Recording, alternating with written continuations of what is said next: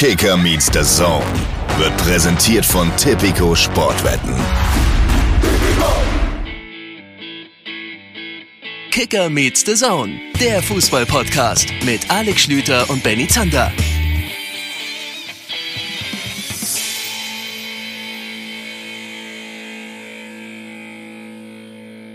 Liebe Leute, da sind wir wieder. Herzlich willkommen, Kicker Meets the Zone, der Podcast mit dem, ich bin ehrlich, mit dem einzigen Mann auf der Welt, den ich mir als Nachfolger für Tommy Gottschalk bei Wetten das vorstellen könnte, nämlich mit mir. Und Alex Schröder ist auch da. Hallo. Schönen guten Tag, schönen guten Tag. Ja, also humortechnisch bist du voll auf dem Niveau, das es braucht. Darf ja, man ja heute gar nichts dich, mehr sagen. Ich sehe dich mit so einem Bagger da reingefahren werden im nächsten Sommer. Ja. Nee, ist gut. Schönen guten Tag, Leute. Länderspielpause rum. Wir sind wieder da. Zander war direkt wieder fleißig. Ich möchte gerne, ich möchte gerne wissen, wie es dir geht. Also, komm, ich hole euch ab. Benny Zander in Leipzig. Benny Zander gestern in Sinsheim. Autobahn und zwischendurch so ein paar Sprachnachrichten aller Alter, wenn ich irgendwie halbwegs durch diesen Verkehr, durch diese scheiß Autobahn irgendwie noch durch, also dann, äh, also so das ungefähr war unsere Kommunikation in den letzten Stunden. Er hat es offensichtlich geschafft. Wie ist der Gemütszustand, Herr Zander? Fangen wir mal ganz vorne an. Ich nehme dich nochmal mit rein in den vergangenen Freitag da sitze ich hier und weiß, ich habe ein Wochenende vor mir, was ich größtenteils auf der Autobahn verbringen werde. Und ich versuche solche langen Strecken ja mittlerweile eigentlich nur noch mit dem Zug zu machen. Das ist aber nach Sinsheim aus verschiedenen Gründen ein bisschen kompliziert. Und sitze genau an diesem Ort, an dem ich jetzt auch sitze, hier an meinem Schreibtisch und gucke aus dem Fenster und sehe plötzlich, es fängt an zu schneien. und dann gucke ich in den Wetterbericht und denke mir, ah ja klar, wenn der Zander nach ungefähr 400 Jahren mal wieder eine lange Autotour vor sich hat, bis in den ganz in den Südwesten der Republik, dann ist natürlich Schnee angemeldet angemeldet. Ähm, das war also ein, ein, eines der kleinen Obstacles, wie man so schön sagt, äh, dass äh, hier und da wirklich so ein bisschen Schneeregen dann war. Dann gab es natürlich wieder Baustellen ohne Ende. Die Autobahn an sich ist ja nicht das Problem. Die Leute, die da drauf fahren, die sind ja das Problem. Ähm, aber die haben mich sagen wir mal, ab der zweiten Hälfte, ich bin so ungefähr fünf Stunden gefahren, das ist schon wirklich eigentlich so locker zwei Stunden über dem, was ich eigentlich gerne äh, hinterm Steuer sitze. Die haben mich dann in der zweiten Hälfte, als ich wieder im Osten war, haben gute, gute, gute Brücke gebaut, äh, haben sie mich, äh, haben sie mich in Ruhe gelassen. Da war es okay. Ja, muss ich ja auch sagen. Ich habe ja, ich habe ja oft die Route von München über den Osten nach Wolfsburg oder ganz hoch nach Hamburg mittlerweile. Und diese, was ist das, A9, A3 da, das ist schon, ist mittlerweile, ich möchte fast sagen, äh, eine, also eine meiner Top 3 Autobahnen. Es gibt die ist, A9, das ist die, die von München nach Leipzig genau. hoch, also. Die ne? ist noch relativ. Und dann gibt's aber, aber, aber die beste ist die A38. Die, die, die ist zwar nur zweispurig, aber die ist, das ist meine Lieblingsautobahn in ganz Deutschland. Ähm, da, weil von der, da kommt man zum Beispiel von Leipzig nach Göttingen und nach Kassel und so weiter. Das ist diese Autobahn. Ach ja, ja klar, die, die quer rüber geht. Ja. ja, das ist auch mal, die, die hatte ich, als wir uns kennengelernt haben, vor vielen Jahrhunderten, habe ich die von Leipzig nach, nach Göttingen, weil ich da ja gerade frisch fertig mit dem Studium war und noch äh, viele Freunde hatte, äh, Liebschaften, was man halt alles so hinterlässt klar. in so einer Uni-Stadt. Und da bin ich dann oft, äh, hatte ich kein eigenes Auto zu der Zeit, aber bin oft oft, das, das war meine Mitfahrzentralzeit, bin mhm. oft mit einem fremden Auto mitgefahren und habe diese, diese Strecke darüber. Stimmt, das ist meine, das ist meine Top-Autobahn. Ja, schickt mal, mal eure, schickt mal eure Top-Autobahn Deutschlands. Ich bin mir relativ sicher, dass nicht wahnsinnig viele im Westen der Republik dabei sind, weil die sind einfach verstopft bis unter das Dach. Ich habe ja übrigens gedacht, dass ich äh, einen Stadionpunkt sammle am Sonntag, aber dann ist mir aufgefallen, ich war schon mal in Sinsheim, aber das ist Ewigkeiten her, damals noch fürs Radio, als es, jetzt halte ich fest, noch Tim Wiese in der Trainingsgruppe 2 gab. Der ist nämlich da unten in der Mixzone damals rumgelaufen. Ist mir aber erst wieder eingefallen, als ich schon im Stadion war, dass ich einmal dort beim Relegationsspiel uff, gegen Kaiserslautern, glaube ich. Ja, gegen Kaiserslautern. War ich schon mal da. Also Stadionpunkt Sinsheim war schon abgehakt. Wie viel Geld würdest du darauf setzen, dass es schon einen Podcast über Autobahnen gibt? Definitiv. Also ja, ne? ich lade dich auf, aufs nächste Essen ein, äh, wenn wir uns sehen, äh, wenn es noch kein Auto, kein, na wobei Autobahn ist natürlich sehr spezifisch. Also Autopodcast wird es eine Milliarde geben, gehe ich mal von aus. Autobahn-Podcast, das, also wer, wenn du jetzt einen findest, die, die, die beiden, wahrscheinlich sind es ja zwei Männer, sind wir ehrlich, also die meisten Laber-Podcasts werden deswegen von Männern gemacht, weil wir uns halt am liebsten reden hören. Äh, wenn du da jetzt was findest, die würde ich gerne kennenlernen, die beiden, die über Autobahnen podcasten. Santiago, warte, warte, Santiago Crespo, Autobahn-Podcast. Und jetzt wird's ver Nein. verrückt. Das scheint ein Spanier zu sein, der aber über die Autobahn einen Podcast macht. Ich sehe nur spanische Titelbeschreibungen. Äh, also offensichtlich einer, der es so geil findet, dass man in Deutschland schnell fahren kann, dass er einen eigenen Podcast darüber macht. Fantastisch. Vielleicht können wir den mal einladen und er erzählt, was seine Nummer eins Autobahn in Deutschland ist. Machen wir ein anderes Mal, denn heute ist ja schon was anderes anderes.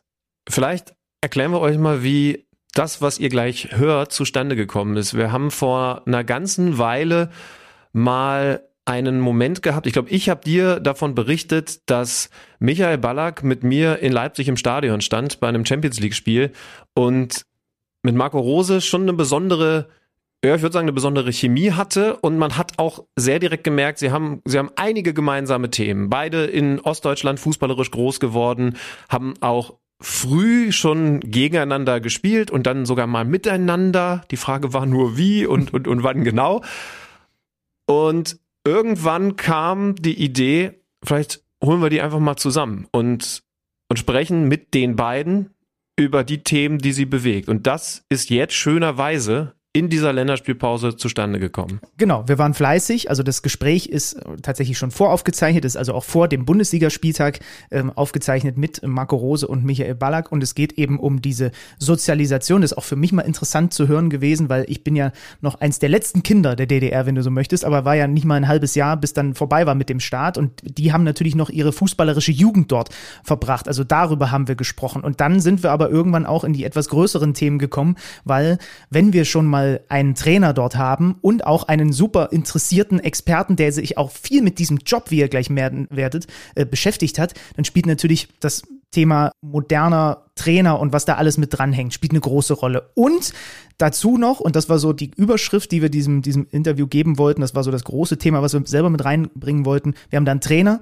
und wir haben den ehemaligen Capitano. Also können wir doch mal perfekt in dieser Konstellation Schlübenmann über die Rolle Mannschaftskapitän sprechen. Und sind wir ehrlich, also wir haben danach schon darüber gesprochen, das hat schönerweise echt gut funktioniert. Also das, das war, glaube ich, seit langem mein absolutes Lieblings-KMD-Gespräch, was wir da geführt haben. Ihr werdet hören, erstens, dass Michael Ballack im Laufe dieses Gesprächs eine ganze Menge Fragen direkt an Marco Rose gestellt hat, denn den hat da einiges interessiert, vielleicht sogar gejuckt, dass es doch nochmal was mit Trainer Michael Ballack wird, aber da könnt ihr euch gleich einen eigenen Eindruck von machen. Und zweitens, dass, wie soll ich sagen, während dieser interessanten Gesprächsrunde einer ein bisschen nervös gewesen ist und zweimal, liebe Leute, zweimal ein Wasserglas vom Tisch, der bei uns in der Mitte stand, runtergestoßen hat. Ich, also wenn ihr Lust habt, ihr könnt ja mal genau hinhören und erstens die Timecodes, also die Momente schicken, in denen das passiert ist. Und zweitens, vielleicht hört man es ja raus oder wenn man diese beiden Podcaster kennt, kann man es erahnen auch noch raten, wer es gewesen ist. Das ist, das ist so eine kleine Nebenaufgabe für euch in dem Gespräch, das dann am Ende so groß geworden ist, dass wir entschieden haben, wir bilden das komplett ab. Wir schneiden da jetzt auch nichts raus. Wir packen das hier so hin, wie es, wie es geführt worden ist. Sind übrigens auch Kameras mitgelaufen. Ihr könnt euch das auch im Bewegtbild nochmal auf der Zone, auf der Plattform anschauen. Aber wir werden das stattdessen ganz ausstrahlen, ähm, anstatt jetzt irgendwie zu sagen, wir kürzen das auf 40 Minuten runter.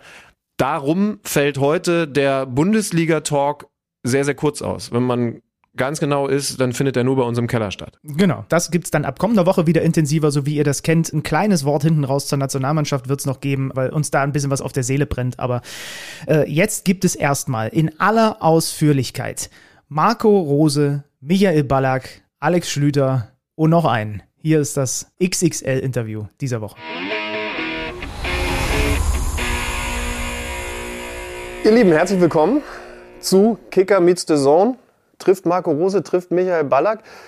Schön, dass ihr euch ein bisschen Zeit nehmt. Wir freuen uns. Ja. Ich habe diesen Mann hier in dieser Stadt vor vielen Jahren, ich weiß nicht wie vielen Jahren, kennengelernt. Der eine oder andere sagt, es war, es war kein guter Moment für die Welt. Ihr beide habt es auf dem Schirm, ihr seid fast gleich alt. Ne? Ich glaube, zwei Wochen auseinander. Marco, wann, wann kannst du dich daran erinnern, wann du zum ersten Mal den Namen oder den Typen Michael Ballack in deinem Leben kennengelernt hast? Nachwuchsfußball. Wir haben, glaube ich, ein paar Mal gegeneinander gespielt. Ähm, alle bei Karl-Marx-Stadt. und ich damals bei Lok Leipzig und miteinander, deshalb Baller hat ja irgendwann mal beim Interview gesagt, wir haben doch U21 äh, Nationalmannschaft. Äh, da habe ich, hab ich, gesagt, ich habe maximal Länderspiele für Sachsen. ähm, äh, aber wir haben unter Bernd Kupferschmidt dann ähm, gemeinsam Sachsen-Auswahl tatsächlich. Das war's, ne? Manfred. Manfred, oh, Manfred Kupferschmidt. Sei mir verziehen. Manfred, ja, aber kein Problem, ja. aber danach. Also Sachsen, aus, aber, aber in der Jugend. Oder, ja, ja. oder willst du noch einen neuen Mythos kreieren? Nee, aber das ging bei mir wahrscheinlich fließend über in die Nationalmannschaft. Deswegen habe ich ja. ihm das auch zugetraut. Andere Welt. Da sind wir schon wieder beim Dialekt. Wir haben gerade drüber gesprochen. Kommt sofort zurück.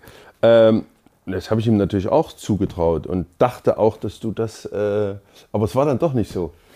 Ja. Es, gibt, es gibt eine Anekdote, die kennst du auch nicht mehr aus, aus unserer gemeinsamen Zeit in, äh, in der Sachsen-Auswahl.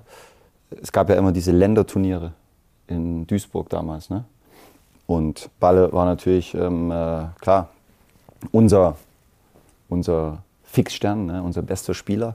Und ähm, ich war froh, dass ich dabei war. Und irgendwann kam ich dann mal rein in so ein Spiel, also von der Bank. Ne? Äh, hat mich der Manfred dann gebracht. Und dann habe ich kam alles zusammen. Ähm, habe ich einen Foul gemacht, zwei Meter vorm Strafraum. Der Schiedsrichter hat das Foul aber leider in den Strafraum verlegt. Dann gab es Elfmeter den Gegner, 1-1, ähm, 2-1 äh, Rückstand. Und ähm, der Manfred hat mich wieder ausgewechselt. Tatsächlich. Also das waren so, also ich war weit weg von der Nationalmannschaft, auch wenn Balle mir das zu, zugetraut hätte. Ähm, war das der Moment, als, als du gemerkt hast, vielleicht muss er doch was anderes machen? Ja, das weiß er ja gar nicht mehr. Das sind ja so Dinge, die bei mir hängen geblieben sind. Das ist ein Trauma, ist das am Ende, wenn du ein- und ausgewechselt wirst. Das stimmt, das glaube ich. Äh, ja, aber ja, Turnier in Duisburg, das haben wir auf jeden Fall zusammen bestritten. Ja, ich, ey, übrigens, ich habe deinen Wikipedia-Eintrag nochmal gesehen. Da steht unter anderem drin, dass du zu Jugendzeiten sächsischer Hallenmeister warst. Äh, äh, also da stelle ich mir vor, dass ihr beide in, in so einer richtig klassischen, muffigen Turnhalle irgendwie so einen, so einen Sonntag miteinander verbracht haben müsst. Ich glaube, ihr wart, wart ihr qualifiziert? Ich weiß gar nicht. Das Lok war in äh, Schwerin. Äh, das war Hallen, DDR-Hallenmeisterschaft, AK 12, Altersklasse 12. Ich glaube, ihr war, wenn, dann war da, seid, ihr nicht, seid ihr nicht weit gekommen, weil ich glaube, ähm, Schwerin war im Finale in Brandenburg. Ja, der Norden war damals auch ziemlich stark vertreten. Der Süden hat ein bisschen, wir haben ein bisschen mehr kämpfen müssen. Äh, ja, da war auch Rivalität zwischen Nord und Süd und äh, Neubrandenburg waren die. Die hatten ein paar gute Fußballer, ja. Ja, aber ja, das war so, das war eigentlich das Highlight meiner Jugend, das, die DDR-Meisterschaft. Äh, ansonsten waren wir mit Karl-Marx-Stadt nicht so stark vertreten. Aber gab es diese Rivalität zwischen Karl-Marx-Stadt, Chemnitz und, und Leipzig dann schon innerhalb von, von Sachsen? Ja, ich will jetzt nicht mehr draus machen, als es war. Wir, wir haben halt gegeneinander gespielt und, und äh, Karl-Marx-Stadt Leipzig ist jetzt nicht das Riesending ähm, gewesen, glaube ich. Du hast früher als junger Spieler hast ja deinen Traum gehabt und deine Ziele gehabt.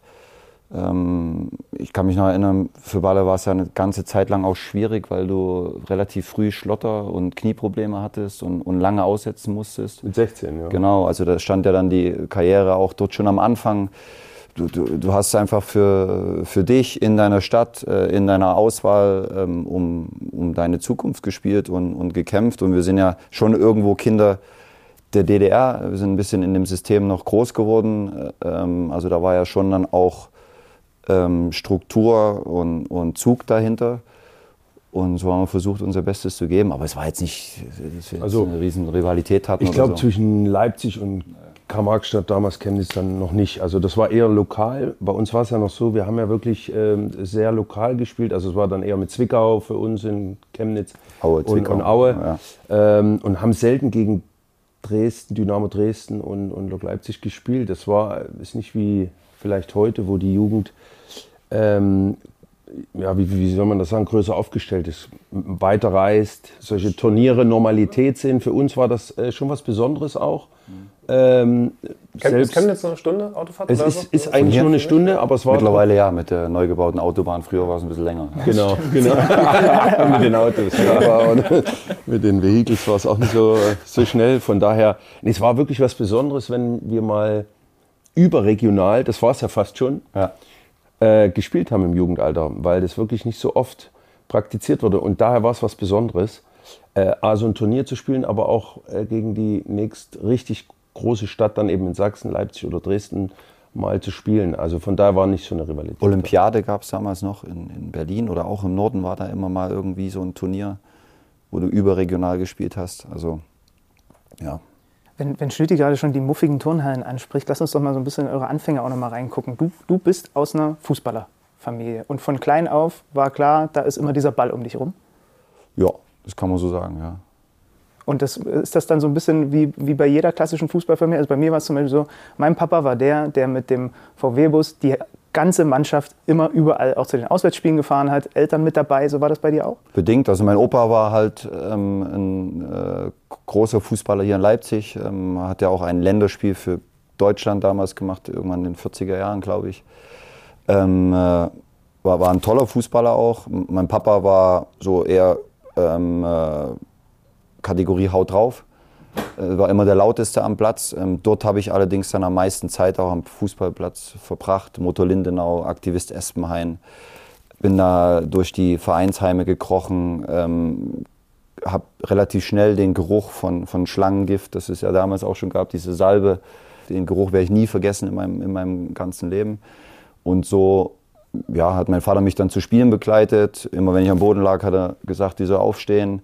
Ansonsten hat er mich aber insgesamt in Ruhe gelassen. Also so, ich glaube schon so ein bisschen das Klassische, was man dann immer erfährt, wenn man ähm, äh, Eltern hat, die äh, einfach auch mitfiebern. Ja. Mhm. Gibt es diesen Geruch eigentlich heute in, in, den Kabinen auch noch? Also wird das auch noch getragen von modernen Fußballern oder hat sich das mittlerweile auserzählt? Das gibt es noch, äh, ein bisschen weniger, gibt vielleicht auch andere Möglichkeiten, Mittel. Ähm, die Jungs bereiten sich auch ganz anders vor, die brauchen es teilweise gar nicht mehr. Früher war das wahrscheinlich schon das Warm-up, ne? das, die Wärmesalbe. Ja. Äh, heute machen sich die Jungs äh, vorher auch anständig warm, schon in der Kabine. Aber, aber tatsächlich gibt es das noch. Also ja, den Geruch, den gibt es auch noch. Ja. Wie war das, wenn, wenn ihr hier fußballerisch auch groß geworden seid? Welchen Fußball hat man, hat man verfolgt?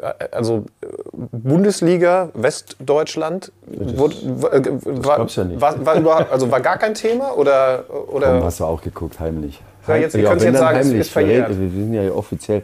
Ne, es gab also erstmal die DDR-Oberliga, die war natürlich präsent. Dein Heimatverein, deine Spieler so aus deinem Club, die du, glaube ich, auch supportet hast und äh, wo du dir vielleicht den einen oder anderen auch mal als Vorbild genommen hast. Ganz normal. Also für mich war Bundesliga viel zu weit weg. Das war, es war ja auch in den Medien nicht präsent. Also wie, Marco sagt. Also wenn dann irgendwie eine Kamera, äh, eine Kamera sage ich, eine, eine Antenne in den richtigen Wind, Wind gedreht wurde, dann hast du vielleicht schon mal in, in Griesbild den ZDF bekommen oder so und aus dem zweiten, wenn du für ein paar Stunden, wenn du Glück hattest. Aber das war halt wirklich dann auch Luxus, kann man so sagen. Also ich kann mich da nicht an irgendwelche großartigen Westfernsehens erinnern oder beziehungsweise Spiele, die man da verfolgt hat äh, aus der Bundesliga. Also in Dresden hat man gar nichts gesehen. Ich, äh, in Karl-Marx-Stadt. Es war zu weit östlich. Ne? gekriselt. Und in Leipzig konntest du schon, wenn du, wenn du, wenn du wolltest. Aber wir waren ja, näher an Berlin dran. Genau. Ne? DDR-Oberliga, Nachwuchs-Oberliga gab es damals. Da hat immer die Mannschaft vor Oberligaspielen, äh, die haben dann immer auch gegeneinander gespielt. Also das System damals war ja, äh, in dem wir groß geworden sind, war ja schon durchdacht und gut. Und deswegen gab es auch in der kleinen DDR viele gute Fußballer, die am Ende rausgekommen sind.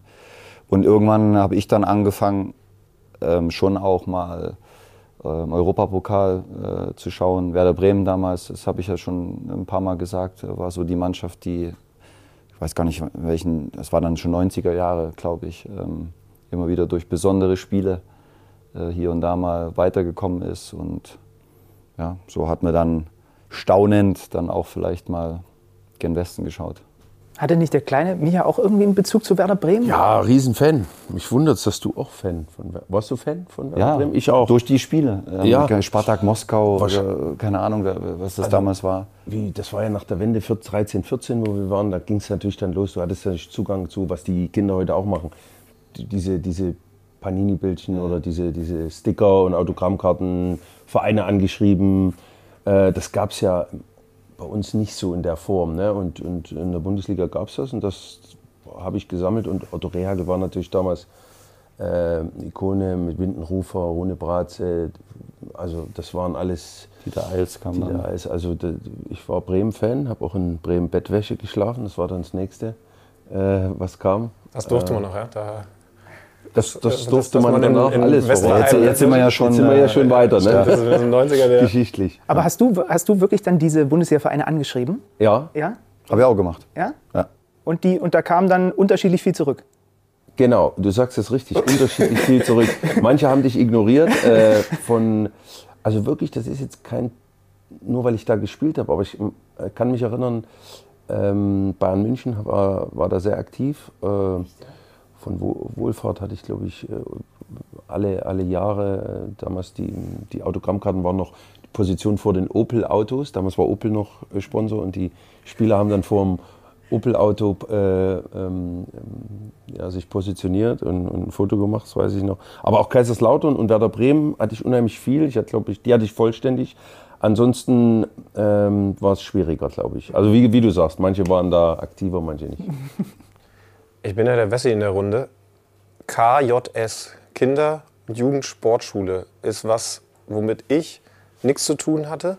Ähm, Zander, äh, Mir haben meine Eltern, ich bin, ja, ich bin ja kurz vor der Wende geboren, mir haben meine Eltern nur davon erzählt. Also ich habe natürlich da selber auch nichts mit. dir blieb es verwehrt oder den Kinder- und Jugendsportschulen bliebst du zum Glück verwehrt. Ja, genau. ähm, ihr seid ja beide ähm, durchgegangen. Ne?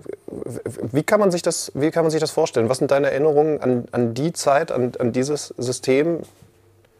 Ja, also in der DDR ging es schon äh, sehr früh, auch sehr leistungsorientiert los. Ne? Man musste sich, ähm, man musste einen KJS-Test machen, kann ich mich dran erinnern, in der Halle, Torschuss-Hallentest und, und äh, Trippeln und Jonglieren, links, rechts. Ähm, Wie alt warst du? boah, ich, ich weiß ich jetzt nicht mehr, ganz, ganz ehrlich. Also Fakt ist, man äh, musste damals schon sich auch beweisen. Und äh, das, das System insgesamt, wie gesagt, man kann viel hinterfragen, aber das war schon ähm, durchdacht und gut und, und, und es war viel Zug dahinter und wir haben viel gelernt, wir mussten viel entbehren. Ähm, aber es hat schon was mit, mit uns gemacht und es wurde damals eigentlich das, was jetzt auch mittlerweile gemacht hat, jetzt sind es Partnerschulen relativ häufig bei, bei Vereinen, ähm, einfach ja, Wert darauf gelegt, dass man vielleicht auch mal früh trainiert, dann zur Schule geht und dann nochmal trainiert. Ähm, Fakt war aber auch, äh, und da müssen wir, glaube ich, hier gerade im Moment gerade ein bisschen aufpassen, bei uns auch, dass man trotzdem Wert auf die schulischen Leistungen auch ähm, gelegt hat und ähm, nicht sich nur um Fußball kümmern, kümmern konnte. Also ja, ich glaube, wir haben da schon einiges mitgenommen aus, aus der Zeit. Ja. Ja, ja, also der Vorteil war natürlich, äh, du hast es angesprochen, die Aufnahmebedingungen waren da, da war der erste Wettkampf schon da. Wir hatten ja früher auch diese Sportfeste, also wir waren immer sehr, DDR war natürlich ein, ähm, ein Land, was, sag ich mal, Sport als Aushängeschild hatte und demzufolge waren eben auch diese Kinder- und Jugendsportschulen strukturiert. Sie waren perfekt äh, ausgelegt und entwickelt auf die Ausbildung jedes Einzelnen im, in dessen Sportart. Und natürlich, wenn man dann auch äh, in so eine Schule aufgenommen wird, lernt man natürlich auch schnell in der Umgebung von anderen Spitzensportlern, auch im jungen Alter. Das sind ja alles, die, die Elite war das. Natürlich auch äh, diesen Leistungsgedanken, den, der verautomatisiert sich und spielerisch natürlich als Kind merkst du das erstmal nicht so. Aber trotzdem ist der Zug drin. Ne? Und äh, neben dieser Organisation eben, wie, wie Marco sagt, dass du eben keinen Unterricht verpasst, wenn du ein Turnier hattest, Auswärtsspiele, weil wir waren reine Fußballerklassen oder reine Turnerklassen, reine Leichtathletikklassen, also das war alles unterteilt. Ähm, und dann hast du eben keine Schule verpasst, wenn du ein Spiel hattest. Der, der Unterrichtsstoff wurde dann eben fortgesetzt an dem Tag, wo du eben ja, weggefahren bist. Und, Manchmal sind Lehrer sogar mitgefahren, gab es auch, ja, unter Ja. Umständen. Und, und, haben dann, und damit der Unterricht ist quasi mit euch mitgekommen. Ja, nicht immer, aber, aber ab und zu, so, in Ausnahmefällen okay. schon. Duisburg, kann ich mich erinnern, war das war der Fall, ja. Ach, spannend, okay. Ja, aber der Stoff ist einfach dann eben, du hast nichts verloren, musstest nichts selber nacharbeiten, sondern es war fließend. Und deswegen war eben die Ausbildung so gut. Schule und Sport kombiniert. Und äh, als Leistungssportler ist das ja immer klar, wie er schon gesagt hat. Du bist, du bist ja fokussiert auf deinen Leistungssport, weil du weißt ja als junger Kerl, du bist gut in irgendwas. Äh, wir waren zum Fußball und dann begleitend trotzdem äh, der Fokus auf, auf der akademischen Ausbildung. Und dann irgendwann, wenn du erwachsen wirst mit 17, 18, äh, ist es dann so weit, wo du sagst, okay, schaffst du es oder schaffst du es nicht zwischen all diesen Elitesportlern. Und dann trennt sich natürlich nochmal die Spreu vom Weizen. Also ist natürlich, das sieht man heute auch, schaffen trotzdem die wenigsten auch bei bestmöglicher Ausbildung. Ist natürlich klar für, für viele ein Traum, aber ist nicht einfach zu schaffen. Du hast dann irgendwann ahnen können, das wird bei dir. Wenn wir vorhin darüber geredet haben, wie das damals war mit, mit dem, man kann gar nicht so viel gucken, aber irgendwann so ein bisschen Bremen. Von was hat der kleine, der kleine Walle dann geträumt? Ähm, also wenn man heutzutage sich im Bayern-München-Trikot sieht, irgendwann will ich es dahin schaffen, ist das bei dir auch so gewesen? Oder ist das dann nur auf die Ostvereine bezogen, weil es ja doch irgendwie abgekapselt war, in, bis es dann zur Wende kam? Ja, also ich habe da überhaupt nicht über den Tellerrand hinausgeschaut, sondern habe da sehr lokal gedacht und klein gedacht. Ganz ehrlich, also ich hatte ja mit, Marco hat es gesagt, mit 16 eine schwere Verletzung, wo ich über ein Jahr raus war. Dann 17 mich so ein bisschen rangekämpft im Amateur, Amateure gespielt auch. Aber dann trotzdem eben mit 18 das erste Jahr zweite Liga, Profivertrag direkt unterschrieben. Aber natürlich direkt gemerkt, wenn du als junger Kerl auch so ein Jahr äh, holst du nicht so schnell auf mit 16, 17. Das merkst du schon in dem Alter. Und die Physis fehlt dir einfach oder hat mir gefehlt. Und das habe ich natürlich schnell gemerkt im Profibereich. Mit zehn Jahre älteren Männern, gestandenen Männern spielst, dich durchsetzen musst, merkst du natürlich auch, äh, was, wo, oder merkst erstmal, wo du hingehörst, wo du bist eigentlich und wo du hin willst. Also das sind Welten, aber das hört, holt man dann auch schnell auf. Also genauso wie, wie man diesen, dieses Gap, diesen Sprung, wie so groß wie einem der erscheint, so schnell beißt du dich ja auch rein, wenn du, das war ja unser, unsere Stärke auch, äh, der Sport und dieses auch neben unserem Talent auch zu trainieren. Einfach viel zu trainieren, zu trainieren, zu trainieren und uns durch auch im Jugendalter schon durch Höhen und Tiefen durchzukämpfen. Und dann ja, ging die Karriere eben klein los, aber hat dann zumindest in meinem Fall glücklicherweise auch, auch groß geendet oder ich konnte meine Station dann eben auch so machen, aber das war ein Prozess, das war überhaupt mit 18 noch nicht in meinem Kopf. Und Marco, bei dir war es auf der Kippe, ob das mit dem Profi was wird oder nicht? Ja, also das hat sich jetzt überhaupt nicht abgezeichnet, wenn ich ehrlich bin. Ich musste immer kämpfen in der A-Jugend, es gibt Fotos. Ähm, junger Jahrgang, U19, da war ich echt der Kleinste. Ähm, ich bin in einem Jahr dann gewachsen, ich glaube gefühlt 20 Zentimeter.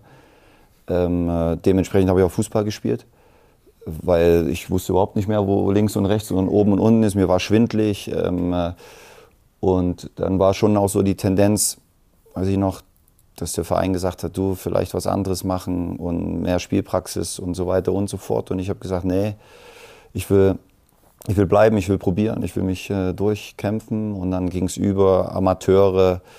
Ich ähm, habe eine Ausbildung gemacht nebenher. Also es war jetzt nicht klar, dass ich Fußballprofi werde. Ähm, und dann habe ich aber irgendwann mal so die Chance bekommen, zweite Bundesliga damals in Leipzig, ähm, oben mitzutrainieren, reinzuschnuppern, mal einen Einsatz zu kriegen. Dann brauchst du auch mal ein bisschen Glück. Ähm, wir sind dann abgestiegen und so haben sich die Dinge bei mir entwickelt. Das ist jetzt nicht so eine große Karriere wie bei Balle geworden, aber trotzdem war es eine, eine tolle Zeit, vor Dingen meine Zeit in, in Mainz. Was natürlich schon auffällig ist, ähm, man kannte Balle seine Geschichte jetzt gar nicht mehr. Äh, es hat immer was mit Widerständen äh, überwinden zu tun und ähm, das hat ein Spieler mit der Weltkarriere am Anfang ähm, äh, machen müssen und das musste ich auch. Und das ist sicherlich schon was, ähm, wenn man so heute ein bisschen schaut im, im, im Nachwuchs, auch, auch, was ich hier wahrnehme, ähm, was vielleicht dem einen oder anderen ein Stück weit abgeht. Ja, und äh, damals musste man halt Widerstände tatsächlich. Ja, du, du, das wusste ich jetzt nicht, dass du auch gleich abgestiegen bist, aber das ist natürlich was, was wir irgendwo auch haben. Ich bin auch im ersten Jahr abgestiegen äh, mit Chemnitz, wir sind in die dritte Liga abgestiegen, wollten aufsteigen, eigentlich zur Halbserie noch Fünfter gewesen, kann mich erinnern. Wirklich eine richtige gute Mannschaft gehabt.